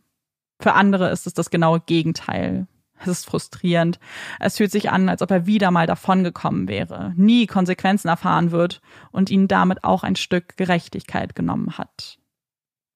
Und auch wenn das nach einem verfrühten Ende aussieht, so ist eins gewiss, dass das nicht das Ende ist. Es ist ein Anfang für so viele Frauen, die damals noch Mädchen waren, für Männer, die als Kinder schikaniert wurden. Sie alle wissen jetzt, dass sie nicht alleine sind, dass sie einander haben und auf sich vertrauen können. Aaron gründet eine Gruppe bei Facebook, in der sie sich alle austauschen können und lernt dort auch Kelly kennen. Sie kann nicht glauben, dass Kelly bereits missbraucht wurde, als sie selbst noch ein Kleinkind war. Sie alle halten fest zusammen und geben nicht auf. Damals, so erklärt Kelly, hatten wir keine Stimme. Wir waren Kinder. Ich habe meine Stimme gefunden und ich lasse sie mir jetzt gewiss nicht nehmen. Und bevor wir uns jetzt anschauen, wie es weitergeht, bevor wir viele der Dinge auch einordnen werden, machen wir eine ganz kurze Pause zum Durchatmen und spielen hier etwas Werbung. Und wir könnten uns heute eigentlich keinen besseren Partner, oder ich könnte mir zumindest heute keinen besseren Partner vorstellen für die Folge als HelloFresh. Ihr kennt HelloFresh. HelloFresh sind unsere liebsten Kochboxen. Man sucht sich Gerichte aus und kriegt dann die ganzen Zutaten und Rezepte nach Hause geschickt und kann dann ganz fix alles zusammen kreieren und kochen. Und heute passt es so wunderbar, weil ich gerade die Reste von meinem HelloFresh-Essen von gestern gegessen habe. So eine super leckere Pilzsoße mit Nudeln und jetzt hier schon das Rezept habe für mein absolutes HelloFresh Lieblingsgericht oder beziehungsweise eins meiner absoluten Lieblingsgerichte und zwar die Kokos Curry Pfannkuchen mit Bohnenfüllung. Ich freue mich so darauf, dieses Gericht gleich zu kochen und später kommt dann schon meine nächste Box, die wir auch tatsächlich mit in den Urlaub nehmen werden. Ähm, und weil ich diese Kokospfannkuchen so sehr liebe, wollte ich dich mal fragen, ob du auch ein Rezept hast, was du, wenn du es siehst, auf jeden Fall immer bestellst. Also, ich gehöre zu der Fraktion, die zwar immer die Rezepte sieht, die ich toll finde, und die haben auch immer irgendwie das gleiche Muster. Wenn es irgendwas mit Nudeln zu tun hat oder mit Erdnusssoße, dann will ich das gerne bestellen. Aber ich zwing mich eigentlich jedes Mal irgendwas Neues auszuprobieren, weil es halt so viele tolle Rezepte gibt und vor allem es auch so viele spannende Gerichte gibt, die ich sonst nicht kochen würde und irgendwie habe ich so das Bedürfnis, das alles mal austesten zu können. Deswegen versuche ich nicht äh, Rezepte zweimal zu bestellen, aber ich habe es in der Vergangenheit auch schon ein paar Mal getan, weil es halt einfach wirklich welche gibt, die so lecker sind. Wie gesagt, alles, wo Erdnusssoße draufsteht, da, da passiert irgendwas in mir und ich möchte unbedingt auf Bestellen klicken und manchmal tue ich es dann auch einfach und wiederhole dann meine Bestellung. Aber wie gesagt, ich finde es auch super spannend, ähm, was Neues auszuprobieren und was zu kochen, was ich sonst nicht gekocht hätte. Weißt du, was mir da auch einfällt, warum ich glaube ich gerade auch diese Pfannekuchen immer gerne bestelle bei HelloFresh? Weil da so Sachen drin sind wie Pflaumenmus und Aprikosenchutney. Und das ist was, was ich auf jeden Fall nicht zu Hause habe. Und deswegen finde ich es so geil, dass das da quasi perfekt abgepasst für das Gericht ist. So dass man nicht so eine ganze Packung Pflaumenmus sich besorgt oder so ein ganzes Glas und es dann nur für dieses Gericht benutzt, so dass man auf jeden Fall keinen Müll dann über hat. Ja, das finde ich eh super cool an HelloFresh, dass das alles perfekt abgepackt ist und dass auch das Abo so flexibel gestaltet werden kann. Also, dass man wirklich jede Woche eigentlich entscheiden kann, wie viele Rezepte möchte ich haben, ähm, möchte ich vielleicht eine Woche aussetzen. Ich bin ja jetzt zum Beispiel nächste Woche im Urlaub und dass man das immer ganz flexibel anpassen, pausieren oder auch kündigen kann. Und wenn ihr jetzt HelloFresh vielleicht auch ausprobieren möchtet, dann benutzt doch sehr gerne unseren Code HFPuppies, also HF wie HelloFresh und Puppies wie in unserem Namen. Dann könnt ihr nämlich sparen und zwar als neue, aber auch ehemalige Kundinnen. Und ihr spart in Deutschland bis zu 120 Euro, in Österreich bis zu 130 Euro und in der Schweiz bis zu 140 Schweizer Franken. Alle weiteren Infos und den Link und den Code findet ihr wie immer bei uns in den Show Notes und auch in unserem Linktree. Und das war's jetzt auch mit der Werbung. Danke, dass ihr noch da seid. Und das ist noch nicht das Ende des Falls. Deswegen will ich euch als allererstes erstmal vielleicht sagen, wie es danach weitergegangen ist. Noch ein paar Informationen mit euch teilen, bevor wir dann zusammen auch noch ein bisschen was einordnen, Dinge besprechen. Ich glaube, da gibt es nämlich ganz, also ich habe zumindest ganz viel, über das ich unbedingt sprechen möchte. Also, in normalerweise ist es ja so, dass wenn jemand, der einer Tat verdächtigt wird oder sogar in dem Fall ja sogar schon angeklagt wird, wenn die Person stirbt, dass es ja keine Ermittlung gibt. Gegen Tote wird nicht ermittelt. Und das ist in diesem Fall natürlich erstmal nicht anders. Also es gibt jetzt keine aktiven Ermittlungen gegen Michael Gregory als Individualperson mehr. Aber Detective Fitzgibbon, also hier der leitende Ermittler, stellt sich nach seinem Tod die Frage, ob es irgendjemand anderen gibt in dieser Geschichte, der auch eine Mitschuld trägt, und er sucht jetzt also quasi nach der Möglichkeit, ob es jemand anderen gibt, der, den man noch anklagen könnte. Und es wird ja schon irgendwie noch ermittelt, was diese ganzen Punkte angeht, weil jetzt, wo das Ganze kommuniziert wurde, wo es auch in den Medien präsent war, melden sich unfassbar viele Menschen bei ihm. Also es gibt zig Anrufe bei der kanadischen Polizei von ehemaligen Schülerinnen, denen das auch passiert ist und die jetzt eben auch mit der Polizei kooperieren möchten. Die Zahlen steigen also stetig weiter, bis sie halt irgendwann die, diese 200 erreichen, die ich ja schon genannt habe. Da ist es aber ganz wichtig, das umfasst jetzt alle Vorwürfe, nicht nur jetzt sexuelle Delikte, sondern eben auch äh, Gewalt, psychische, körperliche Gewalt und so weiter. Aber dass wir hier von 200 ehemaligen Schülern und Schülerinnen sprechen, die irgendwie Opfer von Michael Gregory geworden sind. Und mit diesen ganzen neuen Personen und Anrufen stellt sich natürlich die Frage, okay, was ist das Ausmaß? So, wie können wir das greifen? Gibt es noch andere Personen, die hier versagt haben? Und was er macht, ist, so eine Grafik zu erstellen, in der er nachvollziehen möchte, wie die Timeline ist, wie lange Michael Gregory seine Straftaten begangen hat, in welchem Zeitraum und findet heraus, dass es halt eben fast zwei Jahrzehnte waren und dass er ab einem gewissen Punkt immer mindestens eine Schülerin missbraucht hat. Also es war ein ganz extremes Muster, was sich ihm hier eröffnet hat. Wenn eine Schülerin zum Beispiel die Highschool abgeschlossen hat, die Schule verlassen hat, dann hatte er sofort die nächste Schülerin. Also es gab hier überhaupt keine Pausen, die irgendwie klar geworden sind. Und das alleine mit den Hinweisen, die er jetzt zugespielt bekommen hat. Ich glaube, wir müssen es nicht sagen, aber ich glaube, hier ist die Dunkelziffer auch immer noch wahnsinnig hoch, weil das ein Thema ist, was einfach sehr belastend ist und was vielleicht auch Menschen einfach nicht teilen wollen ähm, und vielleicht wirklich für sich damit abgeschlossen haben. Und das kann ich absolut nachvollziehen. Und er sieht jetzt also dieses riesige Konstrukt. Er sieht, wie viele Menschen so schlimme Taten irgendwie angetan wurden und stellt sich natürlich jetzt die Frage, wie, was können wir hier noch machen? Und da kommen jetzt zwei Abkürzungen ins Spiel, die immer wieder genannt werden und die als mögliche andere verdächtige beziehungsweise angeklagte Parteien in eine Rolle spielen könnten. Die eine haben wir schon gehört, das ist die ATA, die Alberta Teacher Association. Das ist sozusagen eine Vereinigung von Lehrkräften in Alberta und ist wie, also man hat dann so eine Mitgliedschaft bei denen und die setzen sich dann für die eigenen Belangen und Probleme ein und vertreten sozusagen Lehrkräfte in dieser Provinz in Kanada. Die zweite Abkürzung haben wir jetzt noch nicht gehört und das ist die CBE. Das ist das Calgary Board of Education. Und ich weiß nicht, ob es vielleicht daran liegt, dass ich ein bisschen überarbeitet bin oder dass diese Website einfach blöd ist. Ähm, ich habe so lange gebraucht, um zu verstehen, was ihre Rolle in diesem Ganzen ist. Ich habe es jetzt rausbekommen.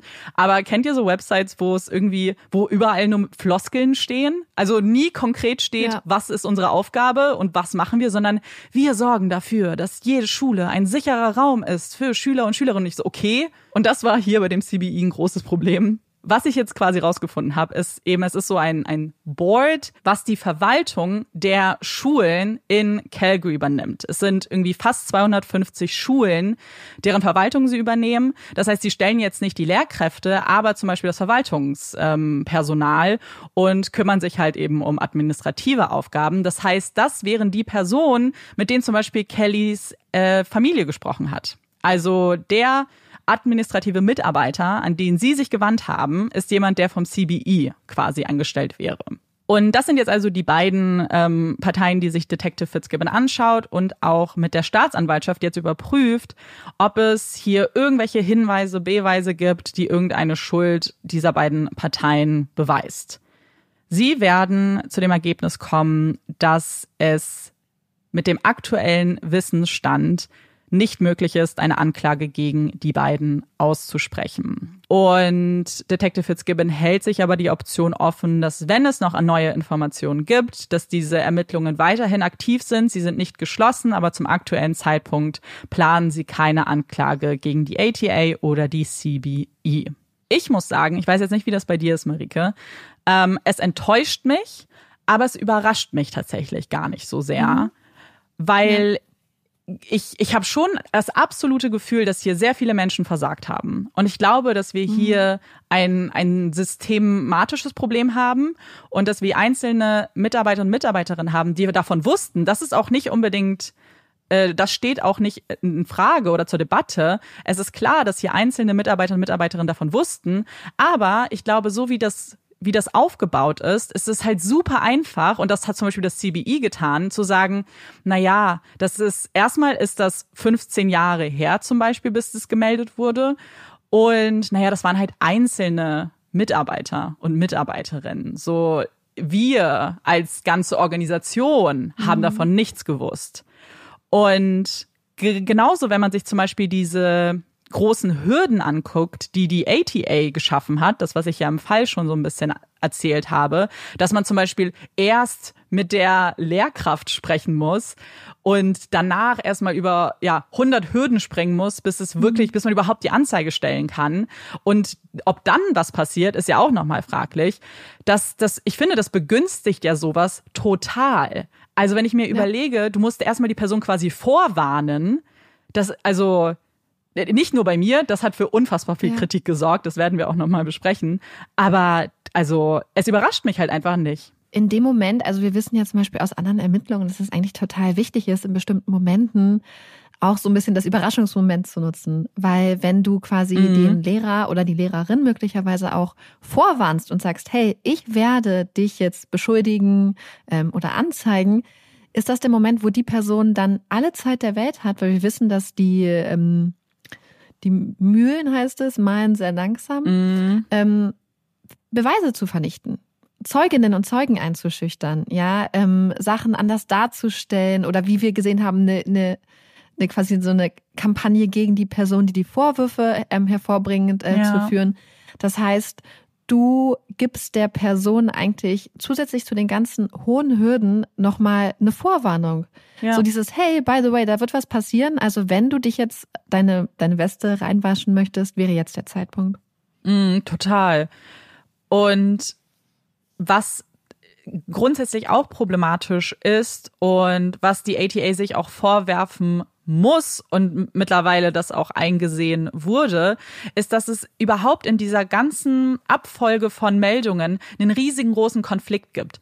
Denn du meldest etwas bei einer Vereinigung von Lehrkräften. Du meldest das bei einer Organisation, deren ganze Aufgabe ist, Lehrkräfte zu schützen und zu unterstützen. Und gleichzeitig sollen sie auch diejenigen sein, die aber dieses kritische Verhalten hinterfragen. So, da ist ja ein, so ein Conflict of Interest sofort. Und das ist auch nicht überall in Kanada so. Denn 1996 gab es bereits einen riesigen Aufschrei und zwar in Ontario, weil da ist ein Fall ans Licht gekommen, bei dem ein äh, auch ein Lehrer insgesamt 13 Mädchen im Grundschulalter missbraucht hat. Und auch da, bei diesem Fall, war es halt so ein komplettes Systemversagen. Also da wurde es auch gemeldet, aber nie wirklich nachverfolgt. Und das hat dann dazu geführt, dass viele der Provinzen diesen gesamten Prozess überarbeitet haben und so eine eigenständige nicht Behörde, aber eine eigenständige Abteilung gegründet haben, die nichts mit dieser Vereinigung von Lehrkräften zu tun hat, sondern separat einzeln für sich stehend ist und die sich nur damit beschäftigt, solche Fälle zu prüfen. Und das haben fast alle Provinzen eingeführt, außer Alberta und Manitoba, der Vollständigkeit halber. Und das hat sich nach diesem Fall aber tatsächlich auch geändert, aber jetzt erst äh, 2023. Also dieses Jahr wurde jetzt auch mhm. eine eigenständige ich nenne es mal Abteilung, aber es ist halt wie gesagt komplett separat zu betrachten, äh, gegründet, die sich damit beschäftigt. Und man sagt jetzt auch, also so ein Fall würde heute ganz anders laufen. Sie haben halt sehr, sehr viel Kritik bekommen nach diesem Fall. Verständlicherweise, finde ich, und auch zu ja. Recht, weil hier ja dieses, dieses Extreme, sich irgendwie da rausreden, kennen wir aus so vielen Fällen. Nicht nur, was jetzt zum Beispiel jetzt solche Fälle angeht, aber auch aus anderen ähm, wo wir Behörden zum Beispiel haben, die kritisiert werden, dass man sich dann auch damit rausreden kann, so ja, es ist ja in der Verantwortung dann der Schule, dass die das melden an uns richtig. Und warum haben die, warum sind sie denn nicht diesen ganzen Prozess durchgegangen? Und wir haben ja schon besprochen, dieser Prozess an sich ist ja das Problem. Auch. Hier sind viele Probleme, muss ich tatsächlich ja. sagen.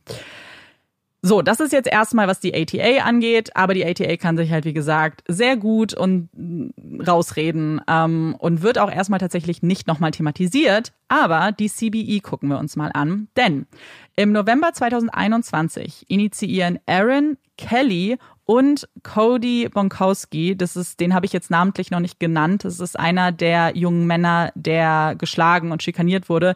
Ich schilder euch kurz vielleicht die Situation. Es waren so Jungs, die sich so mit so Entengrütze irgendwie abgeworfen haben. Es sind halt einfach Kinder. Und einer ähm, und aus Versehen haben sie dann Michael Gregory getroffen. Der hat dann Cody Bonkowski genommen und sein ganzes Gesicht in so einen Riesenhaufen Kuhmist gedrückt.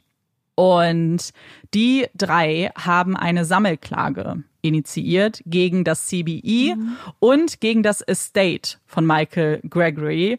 Und das wird von seiner Frau beziehungsweise seiner Witwe verwaltet. Das ist äh, die Höhe der Anklage übrigens, also es geht hier um Schadensersatz und Schmerzensgeld, wären 40 Millionen Dollar.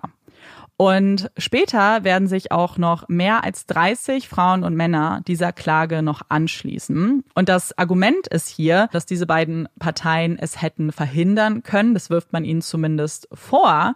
Und sagt zum Beispiel, dass wir nehmen jetzt erstmal kurz das CBE, dass die ja eine Verantwortung gegenüber ihren Schülern und Schülerinnen haben und dass sie dieser Verantwortung aber nicht nachgekommen sind. Wie gesagt, die kümmern sich um die Verwaltung und auf ihrer super Floskeln behafteten Website steht auch genau das.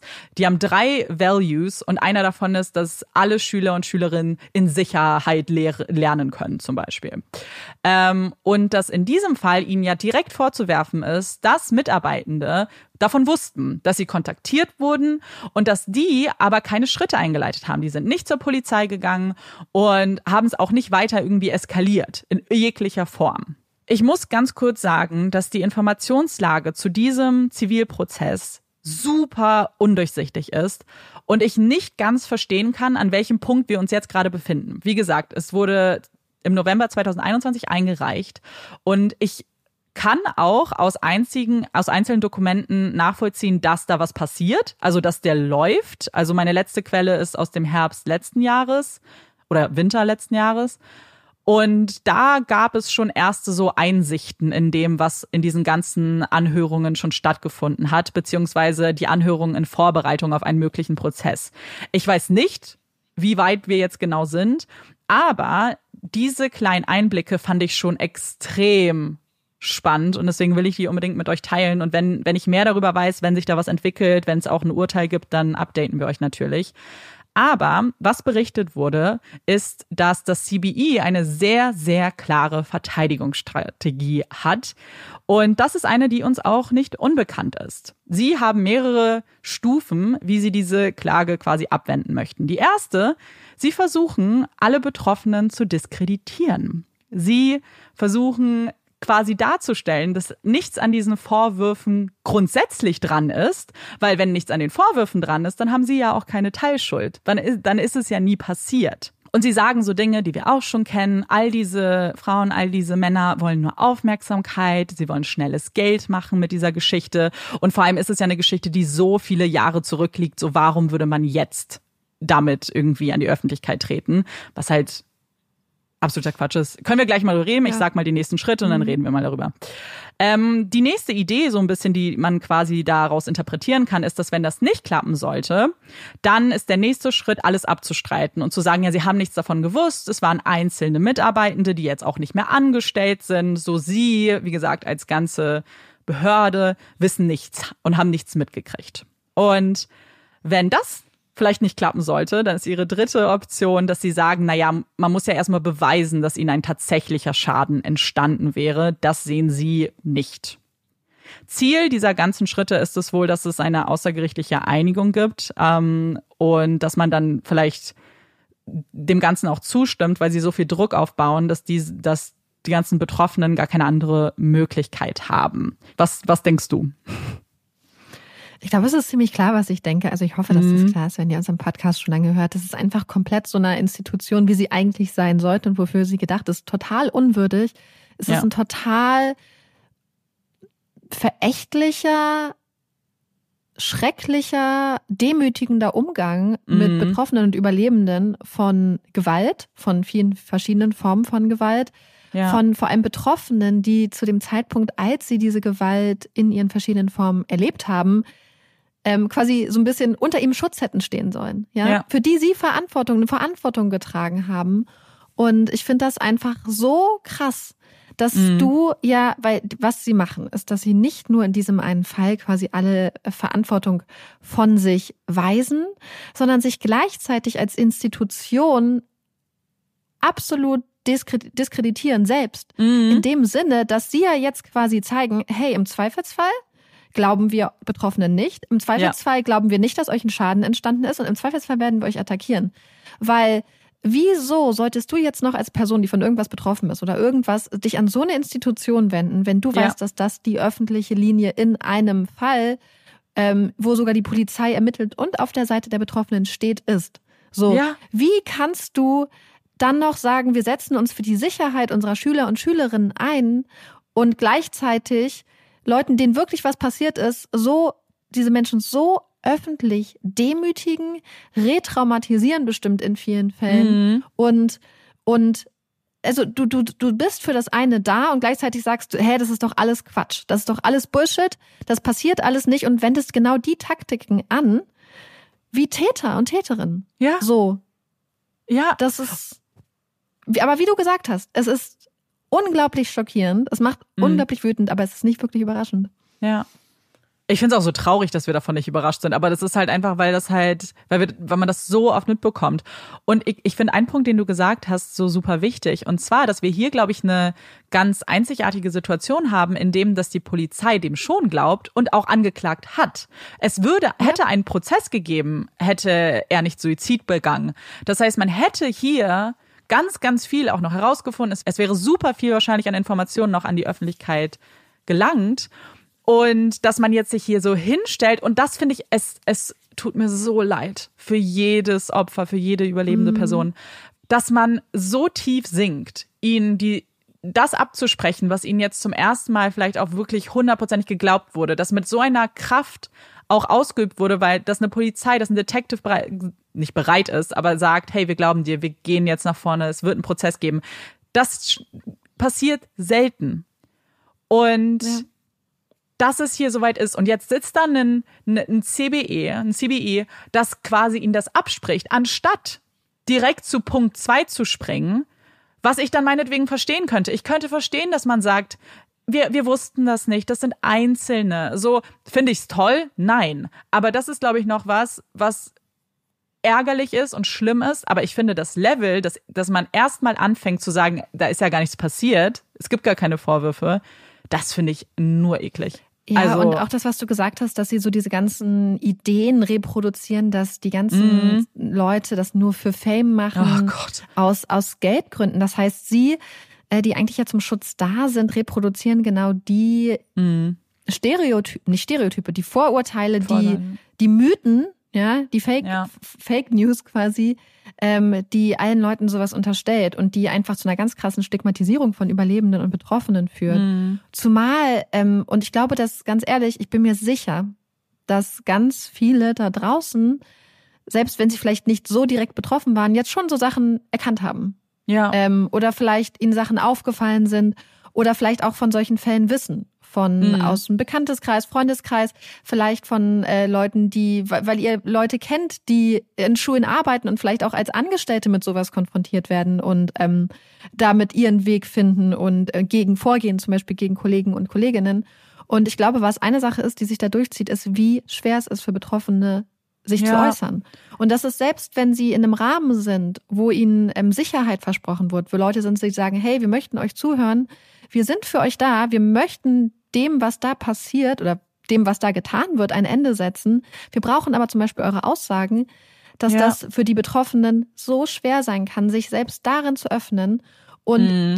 in dieses Klima, das, das stärkst du. Dieses Klima der Angst, dieses Klima, dass man dann später so ähm, stigmatisiert wird, dass man ausgegrenzt wird, dass man, dass die Leute über einen tuscheln, dass die Leute sagen, äh, selbst schuld oder ähm, Mhm. du wolltest es doch auch oder zum Beispiel oder was wir zum Beispiel gerade auch bei sexualisierter Gewalt gegen, gegen Jungs sehen, so dieses, oh, es sei doch froh, die heiße Lehrerin Ja. oder dass sexualisierte Gewalt gerade gegen Jungs ähm, im Mhm. Bereich Lehrerin, Schüler zum Beispiel ganz stark äh, mit ganz krassen Vorurteilen, ganz schlimmen Gedanken ist, so dass diesen Jungs oft überhaupt das Opfersein, das Betroffensein überhaupt abgesprochen wird, so ganz grundlegend, dass gesagt wird, ah, okay, cool, du hattest was mit einer Lehrerin oder so Mhm. und äh, dass denen überhaupt da nicht mal überhaupt Raum gegeben wird und in diese ganzen Probleme, die wir hier haben, ähm, ja, haut das CBI ja einfach rein und verstärkt Total. sie.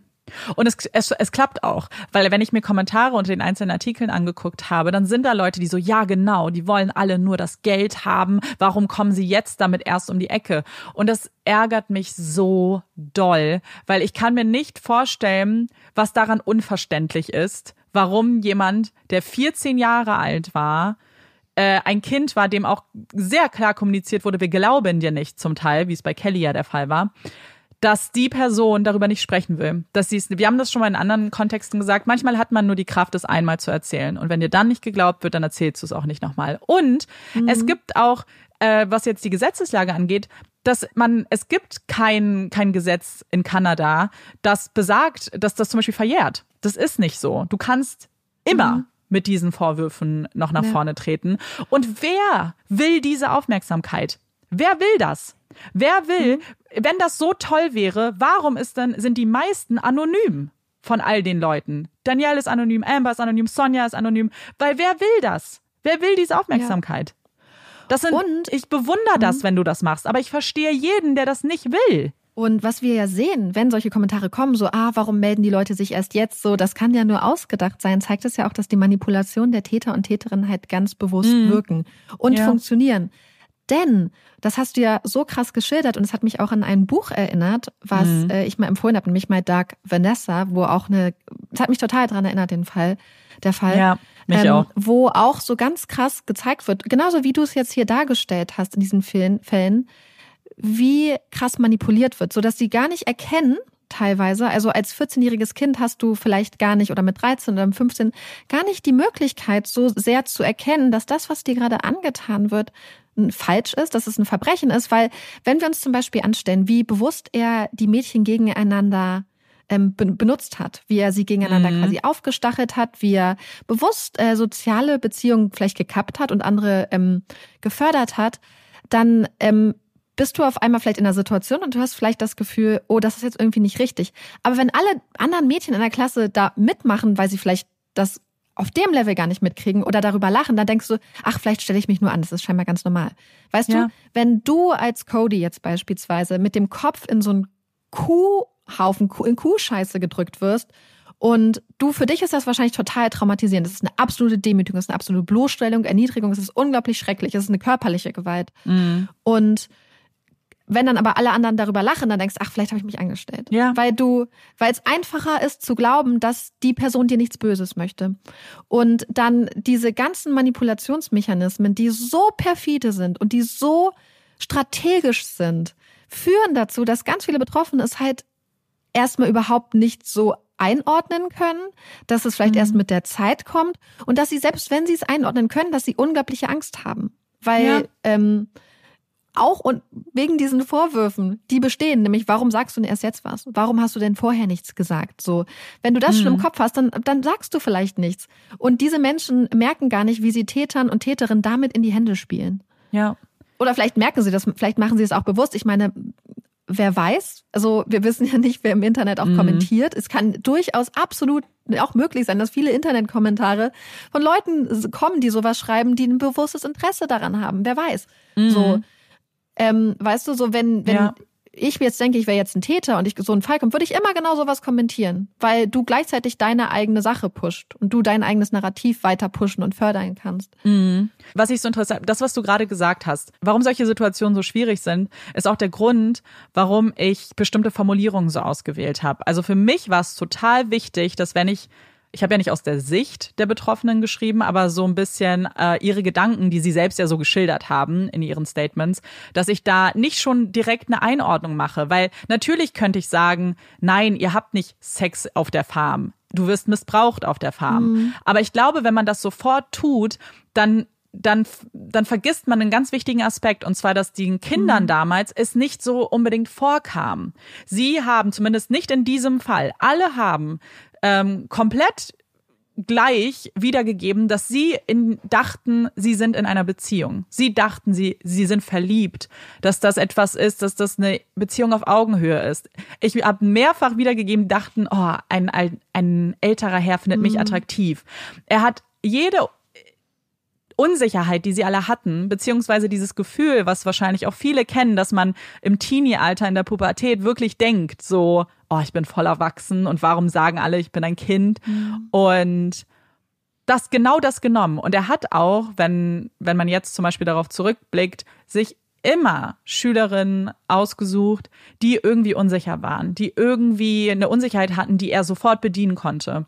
Und was ich ganz interessant fand, ist, Danielle hat, äh, ist Lehrerin geworden und sie meinte jetzt, wo sie als erwachsene Frau auf dieses Szenario blickt, so sie steht vor einer Klasse, Sie, A, sieht sie die Dinge sowieso ganz anders, aber sie sieht jetzt auch, wie einfach es manchmal sein kann für Erwachsene, genau diese Schüler und Schülerinnen zu finden, ihre Körpersprache zu finden, zu sehen, dass jemand vielleicht Struggle hat und so weiter, dass das ja auch irgendwie wichtig ist als Lehrer und Lehrerin, jetzt in einem normalerweise gesunden ähm, Kontext, dass man der Person hilft, vielleicht, wenn man sieht, oh, hast du vielleicht Probleme zu Hause. Ähm, aber dass das halt super schnell ausgenutzt werden kann, wenn man keine guten Intentionen hat. Und ich glaube, wenn wir darüber reden, wie sowas passieren kann und wie es auch in so einem riesen Ausmaß passieren kann, ist es, glaube ich, ganz wichtig, eben sich darauf einzulassen, wie diese Kinder das damals wahrgenommen haben, weil ich glaube, dass wir nur dann wirklich das nachvollziehen, verstehen können und dann besser vielleicht auch aufklären können darüber. Wenn ich Ja. einem Kind sage, da, das ist eine Vergewaltigung. Ich glaube, manchmal hat man so ein Bild von, oh, so sieht eine Vergewaltigung aus. Das ist ja nicht das, was mir passiert ist. Das war ja, ich wollte das ja. Und vergisst, beziehungsweise ist gar nicht vielleicht empfänglich dafür, dass das halt ganz anders auch aussehen kann. Dass ein Ja. Lehrer, ein erwachsener Lehrer, der zum Teil ja 10, 20, 30 Jahre älter ist als du, das ist nicht da gibt's kein Consent, das ist nicht einvernehmlich. Zum Beispiel, als er auch ähm, gefra Sonja gefragt hat, wann wirst du 14? Das gilt in seinem Kontext nicht. Somit, weil in Kanada bist du mit 14, ähm, kannst halt Einverständnis geben, aber nicht als Lehrer. Also du kannst nie, es gibt keine Lehrkraft, Schüler, Schülerin Beziehung, die halt okay ist, wenn sie Grenzen überschreitet. Ja, ich finde das auch, ähm, und deswegen fand ich die Formulierung auch so wichtig, weil ich glaube, dass es genauso wie du gesagt hast, dass es super wichtig ist, sich auf das Denken von den Betroffenen einzulassen. Mhm. Auch, damit man dann, wenn sich solche, zum Beispiel ein Kind einem gegenüber öffnet, man ganz verständnisvoll sein kann. Und Ja. dass man nicht sagt, hey, das, was dir passiert ist, ist das und das und das, das ist ganz klar. In dem Moment kommunizierst du ja möglicherweise, ich weiß es nicht, so ein bisschen vielleicht, äh, das ist doch klar, warum hast du das nicht gesehen? Ja. Und dann Ja. denkt das Kind, vielleicht ist es doch nicht so klar. So, dass man wirklich ähm, Raum schafft für die Wahrnehmung. Und da, glaube ich, muss man super behutsam vorgehen und mhm. ähm, bestimmt mit, mit, mit guter Hilfe, um dafür zu sorgen, dass die Betroffenen das erkennen und dass gleichzeitig wieder mit umgegangen wird, ihnen die größtmögliche Unterstützung gegeben wird, das zu sehen und vielleicht auch ähm, damit dann klarzukommen und zu verarbeiten. Ich glaube, dass weil wenn wir haben, es gibt Eltern, die ihren Kindern sofort glauben, Gott sei Dank. Aber mhm. es gibt mhm. bestimmt auch Eltern, die sagen, ey, wie kannst du jetzt einfach eine Beziehung mit dem, mit der Lehrkraft anfangen? Ja. Und das wirklich dann unter diesem Terminus der Beziehung betiteln, ja, statt äh, eines Verbrechens beispielsweise. Ja. Und gleichzeitig glaube ich aber auch, dass wenn man direkt sagt, ach, das ist ein Verbrechen, dass man da auch vorsichtig sein muss, damit, ähm, ich glaube, dass man da einfach super behutsam in der Kommunikation ja. mit Betroffenen sein muss. Ähm, wie, wie man das macht. Ähm, und wie du gesagt hast, auch diesen Denken, nicht zu sagen, ach, das ist doch alles klar. Nein, das ist eben nicht klar. Und genau das machen sich die Menschen ja zunutze. Genau. Und ich frage mich auch, als du gesagt hast, dass, glaube ich, nur in Alberta und Manitoba ähm, diese Gesetze nicht geändert waren, ob das auch spezifisch ein Pull-Faktor ist dann für Täter und Täterinnen in dem Kontext, mhm. dass sie wissen, dass die Hürden dort besonders hoch sind, dass das theoretisch langfristig, wenn du quasi in bestimmten in bestimmten Provinzen einen hohen Schutzstandard hast, was heißt einen hohen Schutzstandard, aber der Versuch eines hohen ja. Schutzstandards für Schüler und Schülerinnen und in anderen nicht, dass du die Kinder in den nicht in den Provinzen mit dem geringeren Schutzstandard dadurch nicht auch indirekt noch mehr gefährdest, weil das ein Grund sein könnte, warum theoretisch möglicherweise ähm, Täter und Täterinnen in diesen Provinzen mhm. Arbeit suchen werden. Ja, und ich finde, man sieht das ja sowieso auch, das, was wir auch viel in True Crime sehen, weil was im Nachhinein, als man halt diesen Fall jetzt das ist ja nicht lange her, ne? Also das ist ja jetzt wirklich erst 2021 wirklich an die Öffentlichkeit getreten. Ähm, was ganz viele so schockiert hat, ist natürlich, wie lange das ging, aber auch, dass er immer an derselben Schule geblieben ist. Dass man das normalerweise aus anderen Fällen eher so wahrgenommen hat, dass ähm, die ihre Spuren so ein bisschen verwischen wollen, dass sie oft Schulen wechseln. Mhm. Ähm, und ich, und ich glaube, hier ist die Antwort relativ klar. Er musste das halt nicht. Es war ja.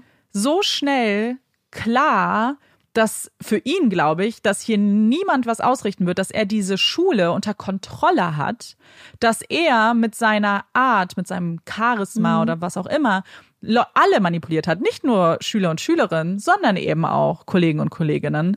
Ich glaube, was da wirklich wichtig ist, ist äh, eine gute Zusammenarbeit von den Lehrer und Lehrerinnen, denen mhm. das auffällt, dass man ja. sich vernetzt. Ähm, ich sage es jetzt ganz grob, aber ich habe von so einem ähnlichen Fall ähm, auch persönlich mitbekommen mhm. ähm, jetzt nicht in meiner Schulzeit. Und da habe ich auch Schilderungen mitbekommen, wie der Täter wirklich auch ähm, Kollegen und Kolleginnen gegenüber unglaublich manipulativ war. Denen ist zum Teil das zum Glück auch aufgefallen, mhm. ähm, weil sie erwachsen sind. Aber das heißt, diese Manipulationsversuche ähm, und, und nicht nur Versuche, sondern diese Manipulationen sind ja nicht nur den Kindern und Schülern und Schülerinnen gegenüber, sondern wirklich auch dem Umfeld gegenüber. Das ja. heißt, diese Menschen sind oft ähm, ja, vielleicht gut vernetzt innerhalb der Schule möglicherweise, haben vielleicht Freundschaften zu Leuten, die in Entscheidungspositionen sind. Oder es sind halt die Art von Personen, wo man denkt, ach, der ist, hast du ja auch geschildert, dass diese ehemalige Musiklehrerin oder diese Musiklehrerin mhm. damals gesagt hat, ach, vielleicht ist das halt bei den jungen Leuten so. Ich glaube, ja. dass, dass man das auch sehen muss, dass hier einmal quasi nach unten in Richtung der Schülerinnen und Schüler ganz strategisch agiert wird, aber auch in Richtung des Kollegiums und dass es das ja. so schwierig macht vielleicht und dass es deswegen auch so wichtig ist, dass ähm, dass es A, wirklich ähm, Orte gibt, wo sowas vielleicht extern gemeldet werden kann und vielleicht auch, dass ähm, Menschen sich vernetzen, sich mhm. gegenseitig stärken und den Rücken stärken und da zusammen ähm, Informationen zusammentragen und da vielleicht gemeinsam gegen vorgehen. Auch ja. damit zum Beispiel nicht sowas passieren kann, weil was du geschildert hast, wo dann gegen einen Lehrer quasi von ihm so eine ähm, Schmutzkampagne gefahren ja. wird.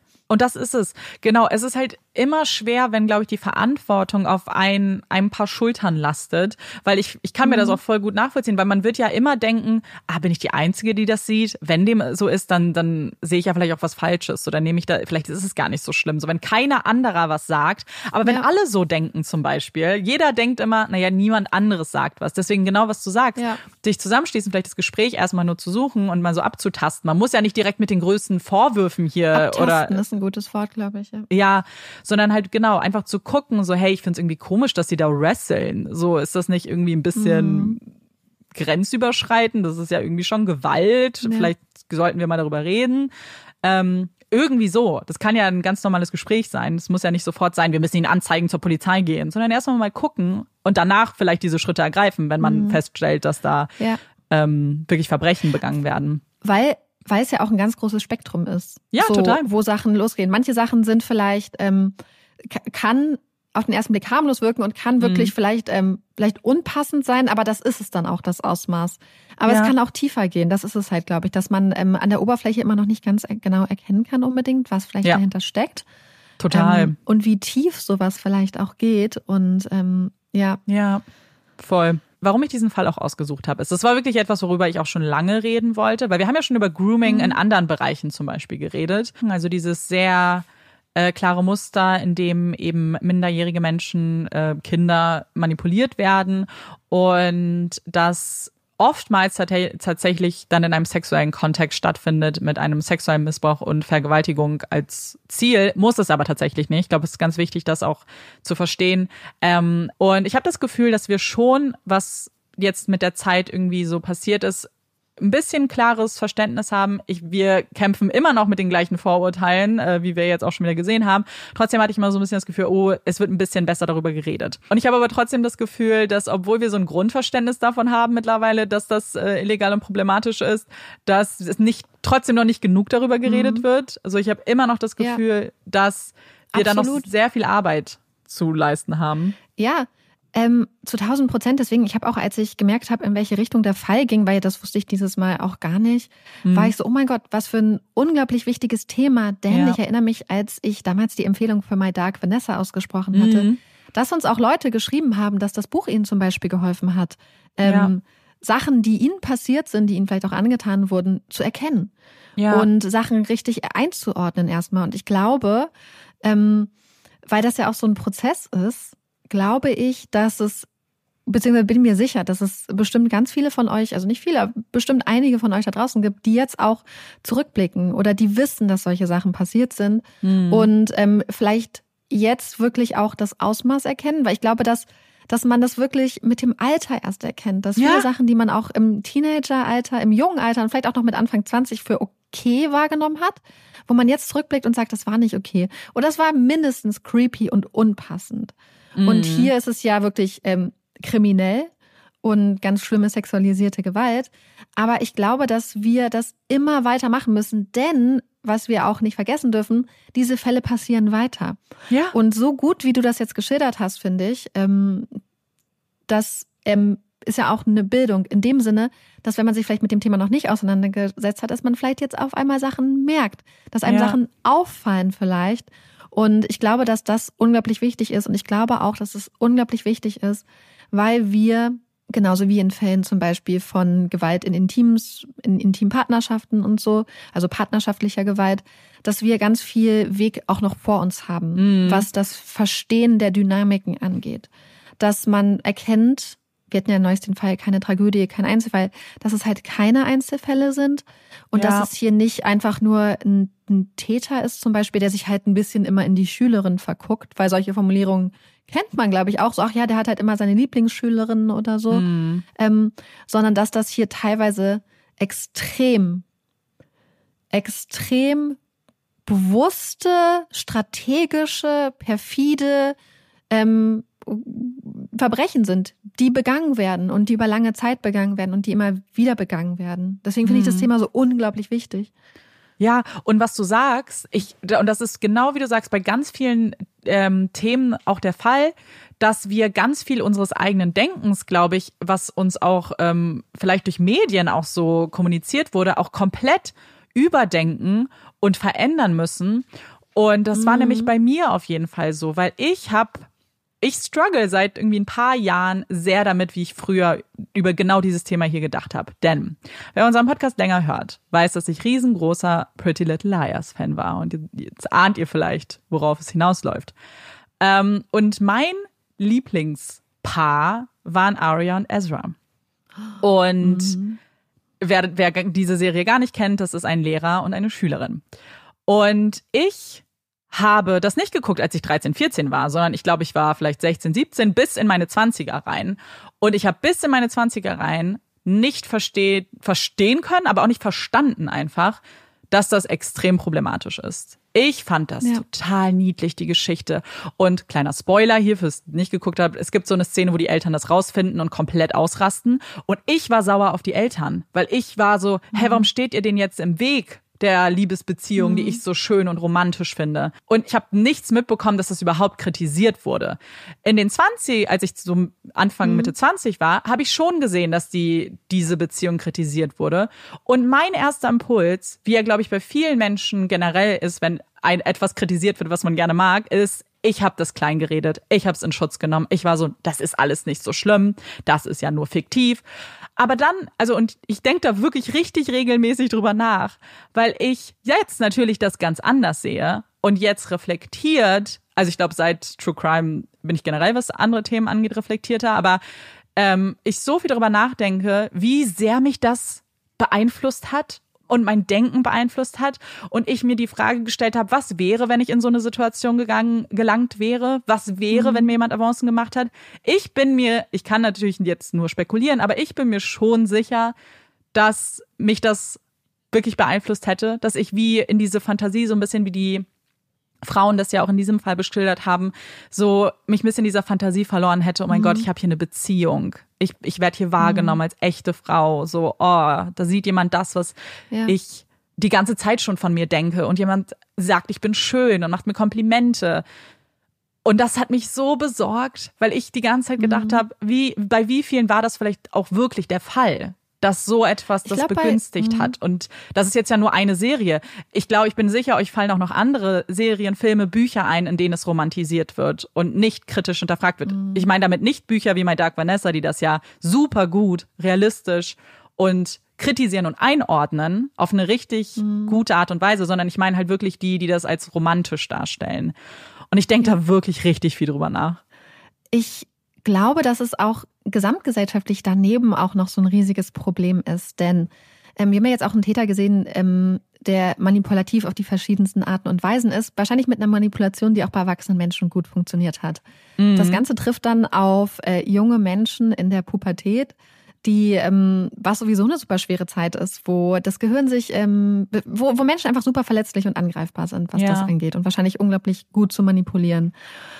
Und ich glaube, was da auch noch mit reinspielt, habe ich das Gefühl, jetzt in der Konstellation Lehrer-Schülerin, ist, dass wir als Gesellschaft oder dass die Gesellschaft oft männliche Aufmerksamkeit für Frauen einen unglaublich hohen Stellenwert einräumt. Mhm. Dass gesagt wird, oh, quasi so, ja, von Frauen Aufmerksamkeit cool, aber männliche Aufmerksamkeit. Also zumindest habe ich das Gefühl, dass das Frauen und Mädchen oder insbesondere Mädchen sehr stark eingetrichtert wird, dass männliche Aufmerksamkeit insbesondere von erwachsenen Männern das Nonplusultra ist. Früher beim Feiern, wenn das, mhm. wenn ältere Typen Interesse an einem waren, hat man sich krass geschmeichelt ja. gefühlt und dachte so, oh ja, cool, ähm, der ist jetzt vielleicht 10, 15 Jahre älter als ich, aber das ist ja voll cool, weil ich bin halt viel das, was du geschildert hast, ich bin halt viel erwachsener oder was weiß ich, oder ja. oh, toll, guck mal, ähm, er interessiert sich gar nicht für die Frauen in seinem Alter, sondern für mich. Ich bin was besonders Tolles. Ja. Und jetzt ähm, irgendwann erkennt man halt, dass das ähm, ja, ähm, so jetzt aus der Perspektive, wenn ich mir jetzt überlege, hey, da ist jetzt jemand in meinem Alter, der ähm, einem 18-jährigen Mädchen Avance mhm. macht, würde ich das ganz kritisch sehen, würde die Person auch wirklich sehr kritisch sehen, muss ich sagen. Ja, ich Und äh, würde das ganz anders wahrnehmen. Und ich glaube, das, das, weißt du, was ich meine? So dieses ja. männliche Aufmerksamkeit. Und das wird so überall wird einem das auch, wenn du dir, selbst wenn du dir Experten-Talks im Fernsehen anguckst, da sitzen fast voll viele Männer. Das heißt, die ganze Gesellschaft gibt dir subtil die ganze Zeit mit, männliche hm. Meinung ist das Wichtigste. Ja, also ich kann das ja komplett unterschreiben, gerade als, als du das auch mit Feiern gesagt hast, jetzt auf einem ganz einfach alltäglichen Beispiel.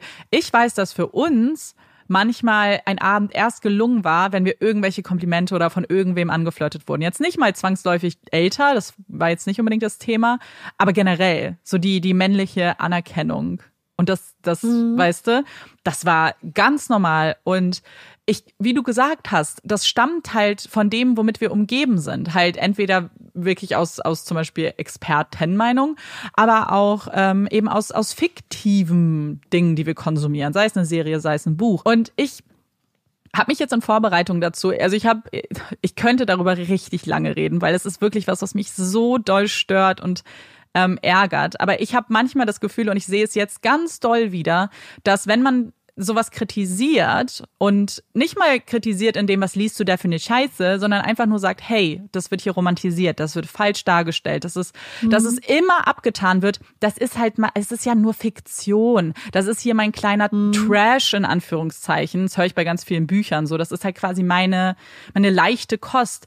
Und ich finde es so schwierig, dass wir ja, das kann es ja auch für dich sein. Und trotzdem darf ich es aber doch kritisieren und sollte es auch tun, weil was hat denn unser Denken so beeinflusst früher? Nicht nur was mhm. das Thema angeht, sondern was alles angeht. So Beziehungen zu deinem Körper zum Beispiel oder Ernährung und so weiter. Das waren doch immer, also für mich zumindest, Serien, die ich geguckt habe wo bestimmte Schönheitsideale irgendwie vertreten waren und auch angesprochen wurden. Und das wird, ist doch jetzt nicht anders. Das ist ja was super Menschliches, dass man das aufnimmt, was man konsumiert. Und ich finde es dann aber wichtig, dass wir das nicht immer rausreden mit, naja, das ist ja nicht echt. Ja, darum geht's ja auch nicht, finde ich. Sondern es ist etwas, was ich ständig höre und irgendwann werde ich es auch glauben. Und wenn ich ständig mhm. höre und lese, oh ja, äh, Beziehungen zwischen Lehrkräften und Schüler und Schülerinnen sind, können auch voll romantisch sein. Nee. Mhm. Auch nicht in einem fiktiven Rahmen finde ich das gut. Ja, ich glaube, dass man da halt ähm, als ähm, schreibende Person ja auch so eine Verantwortung hat, ja. dass du dir anguckst, wer konsumiert das denn auch? So klar, wenn du jetzt grundsätzlich künstlerische Freiheit ist, glaube ich, ein wichtiges Gut. Aber ich glaube, dass du dir dann halt auch bewusst sein musst, was du machst. Mhm. Und dass du dann auch mit der Kritik leben musst.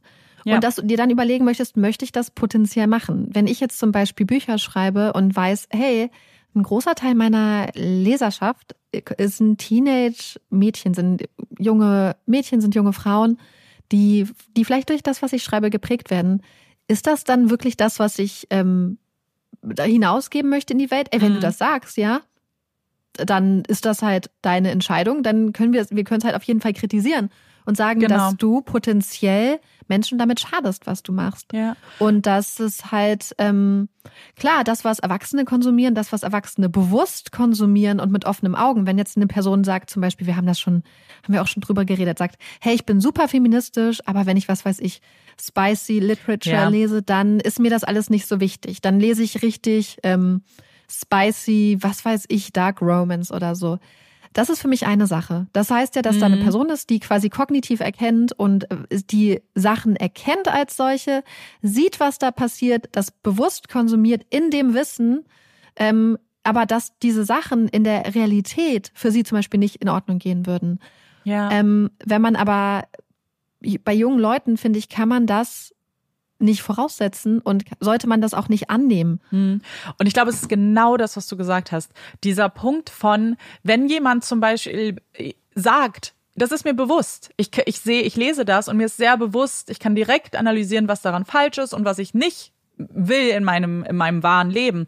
Aber ich habe immer das Gefühl, wenn sowas direkt abgeblockt wird mit, nein, das ist für mich schön und ich finde, das, das ist nicht schlimm, dann mhm. ist es ja mhm. nicht das. Das ist ja das, was ich bei Pretty Liars gemacht habe. Gesagt habe, das ist, ich habe es klein geredet. Ich habe nicht anerkannt, dass es problematisch ist. Wenn du es weiter konsumierst und trotzdem reflektiert bist und das sehen kannst, dann finde ich, da, hä, dann gibt's daran ja gar nichts auszusetzen. Mhm. Aber genau wie du sagst, ich glaube, dass wir an der Reaktion sehen, dass das bei vielen Menschen nicht so ist. Und es ist ja eine große Frage, ob Autoren und Autorinnen wirklich Verantwortung tragen müssen, weil ich sehe da so viele Diskussionen immer bei TikTok, dass viele sagen, ja, das ist super spannend. Ja. ja, ist ein sehr spannendes Thema. Ähm, für mich persönlich, meine persönliche Meinung dazu ist, ich finde schon, ich finde, dass ich persönlich kann mir nicht vorstellen, etwas in die Welt zu bringen, äh, was möglicherweise andere Menschen schaden könnte oder ein falsches Bild vermittelt, Dinge romantisiert. Ähm, aber offensichtlich kann ich auch sehen, dass das nicht jeder so sieht. Das ist ja meine persönliche Meinung. Mhm. Trotzdem ziehe ich meine Konsequenzen natürlich daraus und sage, ich werde niemals jemanden supporten, ja. der das tut. Ich werde diese Bücher nicht kaufen zum Beispiel. Mhm. Ähm, ich mache das anders, wenn ich zum Beispiel irgendwas mache wie ein Podcast. Ähm, aber ja. natürlich kann man das niemandem verbieten, weil, wie du sagst, so mhm. am Ende muss ja jeder für sich selbst entscheiden. Aber jeder andere, jeder Konsument zum mhm. Beispiel, muss dann entscheiden, wie du damit umgehst. Ja. Ja, und ich finde es auch wichtig, dass es halt zum Beispiel diese Diskussion bei TikTok gibt, weil man ja vielleicht Mhm. die Hoffnung hat, dass es viele junge Leute erreicht. Aber ich Ja. glaube, es ist halt wirklich auch so, ganz ehrlich, also ich kann jetzt für mich sprechen, wirklich das, was ich vorhin schon gesagt habe, rückblickend, so viele Sachen, die einem, die man mitbekommen hat, die einem passiert sind und so, wo man damals gedacht hat, ach, das ist alles Mhm. easy peasy und wo man vielleicht auch gedacht hat, ach, ich habe Kontrolle. Ja, wo man im Nachhinein so denkt, so, mm, ja, Ja. war das so oder war, war, war das vielleicht nicht so? War da wirklich vielleicht ein krasses Missverhältnis in bestimmten Sachen oder oder habe ich da Sachen als Kompliment genommen, die absolut kein Kompliment sind? Ja. Und ich kann das nur sehen, wie ich halt rückblickend mein ganzes Leben, ich glaube, das machen viele Menschen, dass man rückblickend irgendwann auf ganz viele Sachen anguckt und denkt so, oh mein Gott, oh mein Ja. Gott. So, und Voll. deswegen glaube ich auch so, ja, ich glaube, das ist so ein, so, so ein Prozess, durch den man geht und man möchte, glaube ich, eigentlich am liebsten allen jungen Menschen das Mhm. auch ersparen. Gleichzeitig ähm, weiß man, dass, dass, dass genau die Person aber dann vielleicht denkt, ach, hier stell dich nicht an. Weil wir hatten nämlich so eine Sache bei uns an der Schule. Da ist was ähm, abgelaufen, was ich jetzt sagen würde, what the fuck? Wie konnte das passieren? Also es ging um, ging um ein Projekt und ich will jetzt nicht zu sehr ins Detail gehen, aber Mhm. da ist ein, ähm, Werbemittel erstellt worden mit einer Abbildung, wo ich jetzt sagen würde, what the fuck? Wie konnte das passieren? Und das war Mhm. damals richtig umstritten, ja. Also es gab richtig Beef bei uns an der Schule.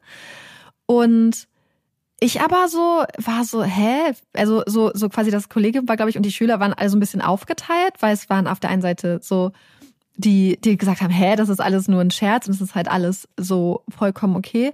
Und dann gab es halt so einige Lehrerinnen, die gesagt haben, hey, das ist mega sexistisch, das ist mega problematisch, das geht gar nicht. Und auf wessen Seite waren wir? Wir waren auf der Seite von denen, die gesagt haben, hä, das ist alles normal, okay, die sollen sich nicht so anstellen. Ich war richtig pissig auf die Lehrerinnen damals, die sich da gesagt haben, hey, das geht nicht. Ich glaube, ich habe mit da einen richtig diskutiert, wenn ich mich richtig erinnere. Und komplett verteidigt, was da abgelaufen ist. Ja. Ähm, weil ich meinte so, nee, und ähm, jetzt rückblickend denke ich, oh mein Gott. Ich habe gedacht, ha, wir durchschauen das alles und ich habe es überhaupt nicht verstanden. Ich habe überhaupt nicht verstanden, wie problematisch das ist damals. Obwohl ja die Lehrerinnen gesagt haben, das ist problematisch, das ist nicht okay. So, Mhm. die erwachsene Person halt da, ne? Ja, ja, ja. krass. Und deswegen Mhm. meine ich, ist es halt so schwer, da irgendwie auch einzuwirken, weil man im Zweifelsfall dann so eine kleine Marike neben sich hat, also Ja. nicht klein, aber eine Marike sich gegenüber hat, die ähm, das vielleicht einfach gar noch gar nicht diesen kognitiven äh, Wachstumsprozess durchgemacht hat, um das komplett gesellschaftlich, psychologisch und so zu ergründen, was da passiert und warum das wirklich Ja. problematisch ist. könnt ihr uns ja gerne schreiben, wenn ihr euch vielleicht jetzt auch an so Sachen erinnert, wo ihr irgendwie gedacht habt, damals, ah ja, das ist ganz alles ganz normal und jetzt vielleicht erst mit vielen Jahren irgendwie später ähm, rückblickend erst überhaupt versteht, was passiert ist. Weil ich glaube, dass wir können es, genau wie du sagst, wir können es ja nie hundertprozentig verhindern, dass sowas passiert. Das ist ja unmöglich in jeglichem Kontext. Aber wenn wir halt Themen eröffnen und einfach Gespräche führen, nicht wenn sie erst akut da sind, sondern einfach generell ein Verständnis davon schaffen, was okay ist oder Grund, vielleicht erstmal nur klarstellen, hey, wenn dir irgendwas komisch vorkommt, red, du kannst immer mit mir reden, zum Beispiel als Elternteil. Oder ähm, so eine offene Atmosphäre irgendwie schafft, in dem halt alles auch Ja. angesprochen werden kann. Und ich sehe da zum Beispiel, ich weiß auch nicht warum, aber ich bin irgendwie auch sehr viel auf so Erziehungs-TikTok, keine Ahnung. Ähm, und ich, ich finde da so viele Leute, die so richtig tolle Ansätze schon zeigen von dein Körper, du, wisst ihr sowas so, dein Körper, du entscheidest, schon im, im Kindesalter, so im Kindergartenalter, so, du musst niemanden umarmen zum Beispiel, wenn du das nicht willst. So, ich habe das Gefühl, dass das so coole Sachen sind und so coole Schritte, von denen ich das Gefühl habe, das wird vielleicht in Zukunft zumindest na- ein anderes Umfeld schaffen als vielleicht das, was wir oder was ich zumindest erlebt habe. Ich kann ja nur für mich sprechen. Ich weiß ja nicht, wie das bei euch ist. Ähm, und vielleicht, weiß ich nicht, das erfüllt mich dann manchmal ein bisschen mit Hoffnung. Absolut. Ich glaube, grundsätzlich kann man zu dem Thema noch sehr viel. Ich könnte noch super lange Ich darüber würde reden. mir wünschen, dass wir einfach noch mal eine Folge machen, Ja. weil eigentlich ist es Gerne. auch ein bisschen traurig, dass wir das jetzt erst haben. ja, Also du hast ja schon offensichtlich Folgen zu Grooming gemacht, aber eigentlich Aber nicht ist das zu ja dem. so. Mhm. Ja, ich würde mir tatsächlich wünschen, glaube ich, dass wir das Thema auch noch mal, auch um darüber reden zu können, vielleicht auch noch in anderen Variationen, ja, ähm, wirklich darüber reden, weil ich glaube, dass es auch wieder eins der Themen ist, wie beispielsweise Femizide, was so wichtig ist und was eigentlich so weit verbreitet ist, dass es sich auf jeden Fall lohnt, Mhm. da nochmal eine zweite Folge zu machen. Ähm, Ich muss noch eine Sache, ich sehe gerade eine Sache noch meinen Notizen, der Vollständigkeit halber, weil ich jetzt natürlich noch nicht so, nicht so viel, gar nichts zu seiner ähm, Frau gesagt habe, zu seiner Ehefrau, die ja auch angeklagt wurde. Es gibt da jetzt auch kein Urteil, aber ähm, das offizielle Statement von ihr ist, dass sie von alledem nichts gewusst hat und das alles erst bei seiner Festnahme 2021 ähm, erfahren hat und dass sie aber Eingeständnisse in drei Punkten gemacht hat. Und zwar äh, der erste Punkt ist, dass er Schüler und Schülerinnen in seinem Privatfahrzeug gefahren hat, dass ihr das bekannt war, dass Schüler und Schülerinnen bei ihnen zu Hause waren. Ähm, das ist ihr bekannt gewesen und dass, oh, dass die Formulierung ist auch ganz komisch, dass sie so dass sie sich mit Mist beworfen haben. Ich, mhm. äh, da steht Cowpie Fights. So, Mhm. das ist, also weiß ich nicht, komische Vorstellung, dass das quasi ein Ding ist. Aber ja, das waren die drei Sachen, die ihr bekannt sind, äh, wo sie Eingeständnisse macht und sagt, ähm, von allem anderen wusste sie nichts. Ja. Lassen wir erstmal so stehen. Wenn es ein Update dazu gibt, ähm, zu den beiden Zivilklagen, dann äh, sagen wir nochmal was. Und wie wir gerade schon gesagt haben, ähm, wir fänden auf jeden Fall noch Folgen möglicherweise spannend, in denen wir vielleicht auch noch weiterreden können, weil ja, es beschäftigt mich sehr. Ja, mich auch. Auf jeden Fall tausend Dank, dass du das äh, mitgebracht hast als Fall. Und ich bin total gespannt auch auf das, was ihr uns dazu Mhm. schreiben werdet. Auf jeden Fall, ja. Und damit wir aber vielleicht ein ganz kleines bisschen aufatmen können, kommt hier unsere Puppy Break. Yay! Ja, ich habe eine ganz, ganz kurze Puppy Break mitgenommen. Ist eigentlich nur ein Hinweis. Ähm, Ich war gerade in Dänemark am Wochenende und es hat irgendwie dazu gepasst. Ich bin nämlich vor einiger Zeit bei Instagram über ein Reel gestolpert, wo es einfach darum geht, dass bei einem Auftritt des dänischen Kammerorchesters in Kopenhagen drei Hunde mitgesungen haben. Und du siehst es quasi so die Videos, wie die Hunde vorne sind und wie sie dann mitsingen. Und ich wollte das einfach nur teilen, weil ich das so niedlich finde, weil ich liebe einfach Videos von Hunden, wo sie Ja. mitsingen und musikalisch sind und ähm, können uns gerne schreiben, ob eure Vierbeine auch so musikalisch sind. Olaf jault ja ganz gerne rum, aber ähm, ob er jetzt so musikalisch ist, weiß ich nicht. Ich finde das auch mega, mega süß. Olaf ist bestimmt musikalisch. Das ist ja auch Musik, weißt du, das ist ja auch ähm, eine Kunst. Kunst ist Ansichtssache. Über Kunst lässt sich nicht streiten. So er, das ist äh, trotzdem ähm, was ganz Besonderes, was er macht. Aber ich musste darüber nachdenken, als ich letztes Jahr auf Malta war, hatten wir auch so eine Situation, die ja so niedlich war. Ich werde die niemals vergessen, wo wir, ähm, es war ja sehr warm noch im Dezember und dann saßen wir oft so draußen und dann waren ganz oft so Leute, die da musiziert haben und da war das auch und da war irgendwie ein so zwei Typen, die gesungen haben und ähm, auf, aber an einem der Tische saß ein Pärchen mit einem kleinen Hundewelpen auf dem Schoß. Und wir hatten auch schon mit dem so ein bisschen kommuniziert, also kommuniziert, wir durften ihn streicheln. Ähm, und dann haben die, ich weiß nicht, welches Lied die gespielt haben. Bei allen anderen war er ruhig, aber bei einem hat er dann angefangen mitzusingen und es war so niedlich. Er hat dann halt so gejault, weil so den Kopf nach oben und so, uh, und das war so süß. Ich dachte wirklich. Ich muss mal gucken, ob ich die Videos noch finde. Die waren leider schon qualitativ nicht so doll, aber wenn ich eins finde, kann ich ja gucken, ob ich Ja, du hast mir das, glaube ich, auch erzählt. Vielleicht hast du mir sogar ein Video geschickt, ich bin mir nicht sicher. Ja, es ist halt jetzt auch schon ein bisschen her. so süß. Ich liebe das total. Ja. Es gibt ja Ja auch uns natürlich auch gerne Ja. Videos schicken von singenden Hunden. Ja, ich kenne nur diese, ähm, oh, ich weiß den Namen leider nicht, aber ich weiß, dass sie bei irgendeiner Talentshow in den USA auch war. Ob das jetzt Supertalent war Die oder keine Ahnung. Musicals macht, In- wo der Hund am Musical und so Filmmusik mitsingt. es, ich weiß es, also ich weiß nur, dass er singt. Ich weiß nicht, ob es immer Musicals sind. Das kann schon sein. Vielleicht auch nicht. So wie die, die, die, wie die sie singt dann und der Hund singt mit. Genau. Und dann sagt sie immer so, Mhm. es du bist noch nicht dran und so.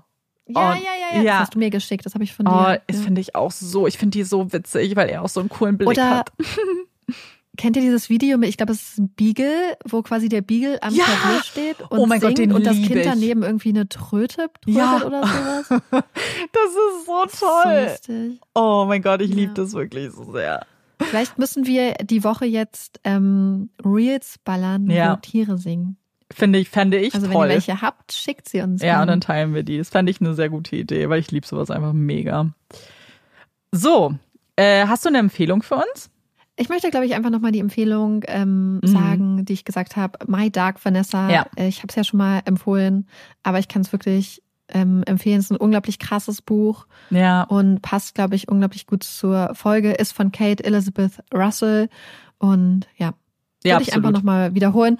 Und ich kann mich noch einer anderen Empfehlung anschließen und ein Update dazu geben, nämlich zum Raven Circle. Das hatte hm. Amanda ja neulich vorge, mm. ähm, vorgestellt von Maggie Stiefvaart. Und ähm, das macht mir sehr viel Spaß. Also das höre ich aktuell. Ja. Und ähm, bin jetzt beim zweiten Band. Und ja, kann ich Amandas Empfehlung nochmal unterschreiben. Das freut mich sehr. Ich habe gestern mit dem dritten angefangen. Ähm, ich habe, aber ich muss auch sagen, ich spare mir das schon doll auf, ne? Weil ich habe so, ich habe sehr viel Angst vor dem Moment, wenn ich es fertig gelesen habe. Deswegen mache ich es ganz langsam jetzt, weil dann ist sonst, ihr wisst, Book Hangover. Ähm, und ich habe auch eine Empfehlung, die so ein bisschen thematisch zur Folge heute passt. Und zwar möchte ich euch einen Thriller empfehlen und der heißt They Never Learn von Lane Fargo. Und da geht es um eine Frau, die Männer tötet, die andere Menschen missbrauchen.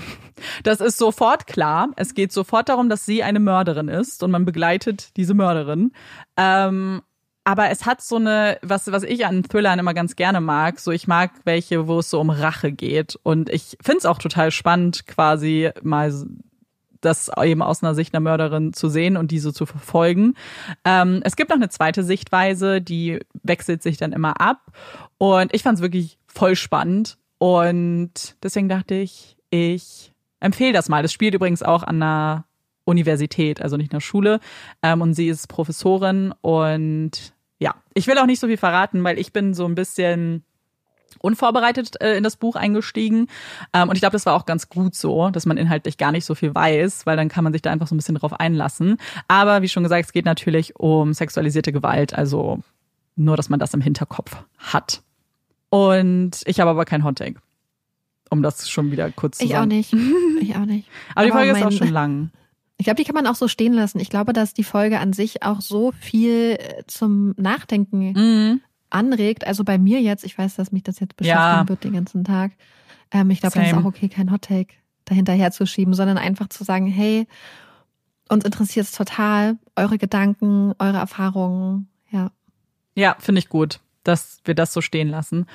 Und deswegen schreibt uns sehr, sehr, sehr gerne, wenn ihr möchtet, offensichtlich. Und wir beenden damit die Folge. Wir hoffen, sie hat euch gefallen und wir würden uns total freuen, wenn wir uns dann beim nächsten Mal wieder hören.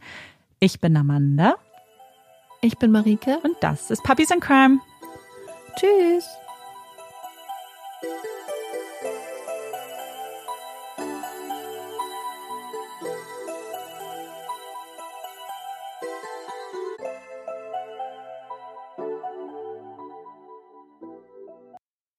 Don't miss End of Story, the twisty new thriller from the number one New York Times bestselling author of The Woman in the Window. End of Story by A.J. Finn is available where books are sold.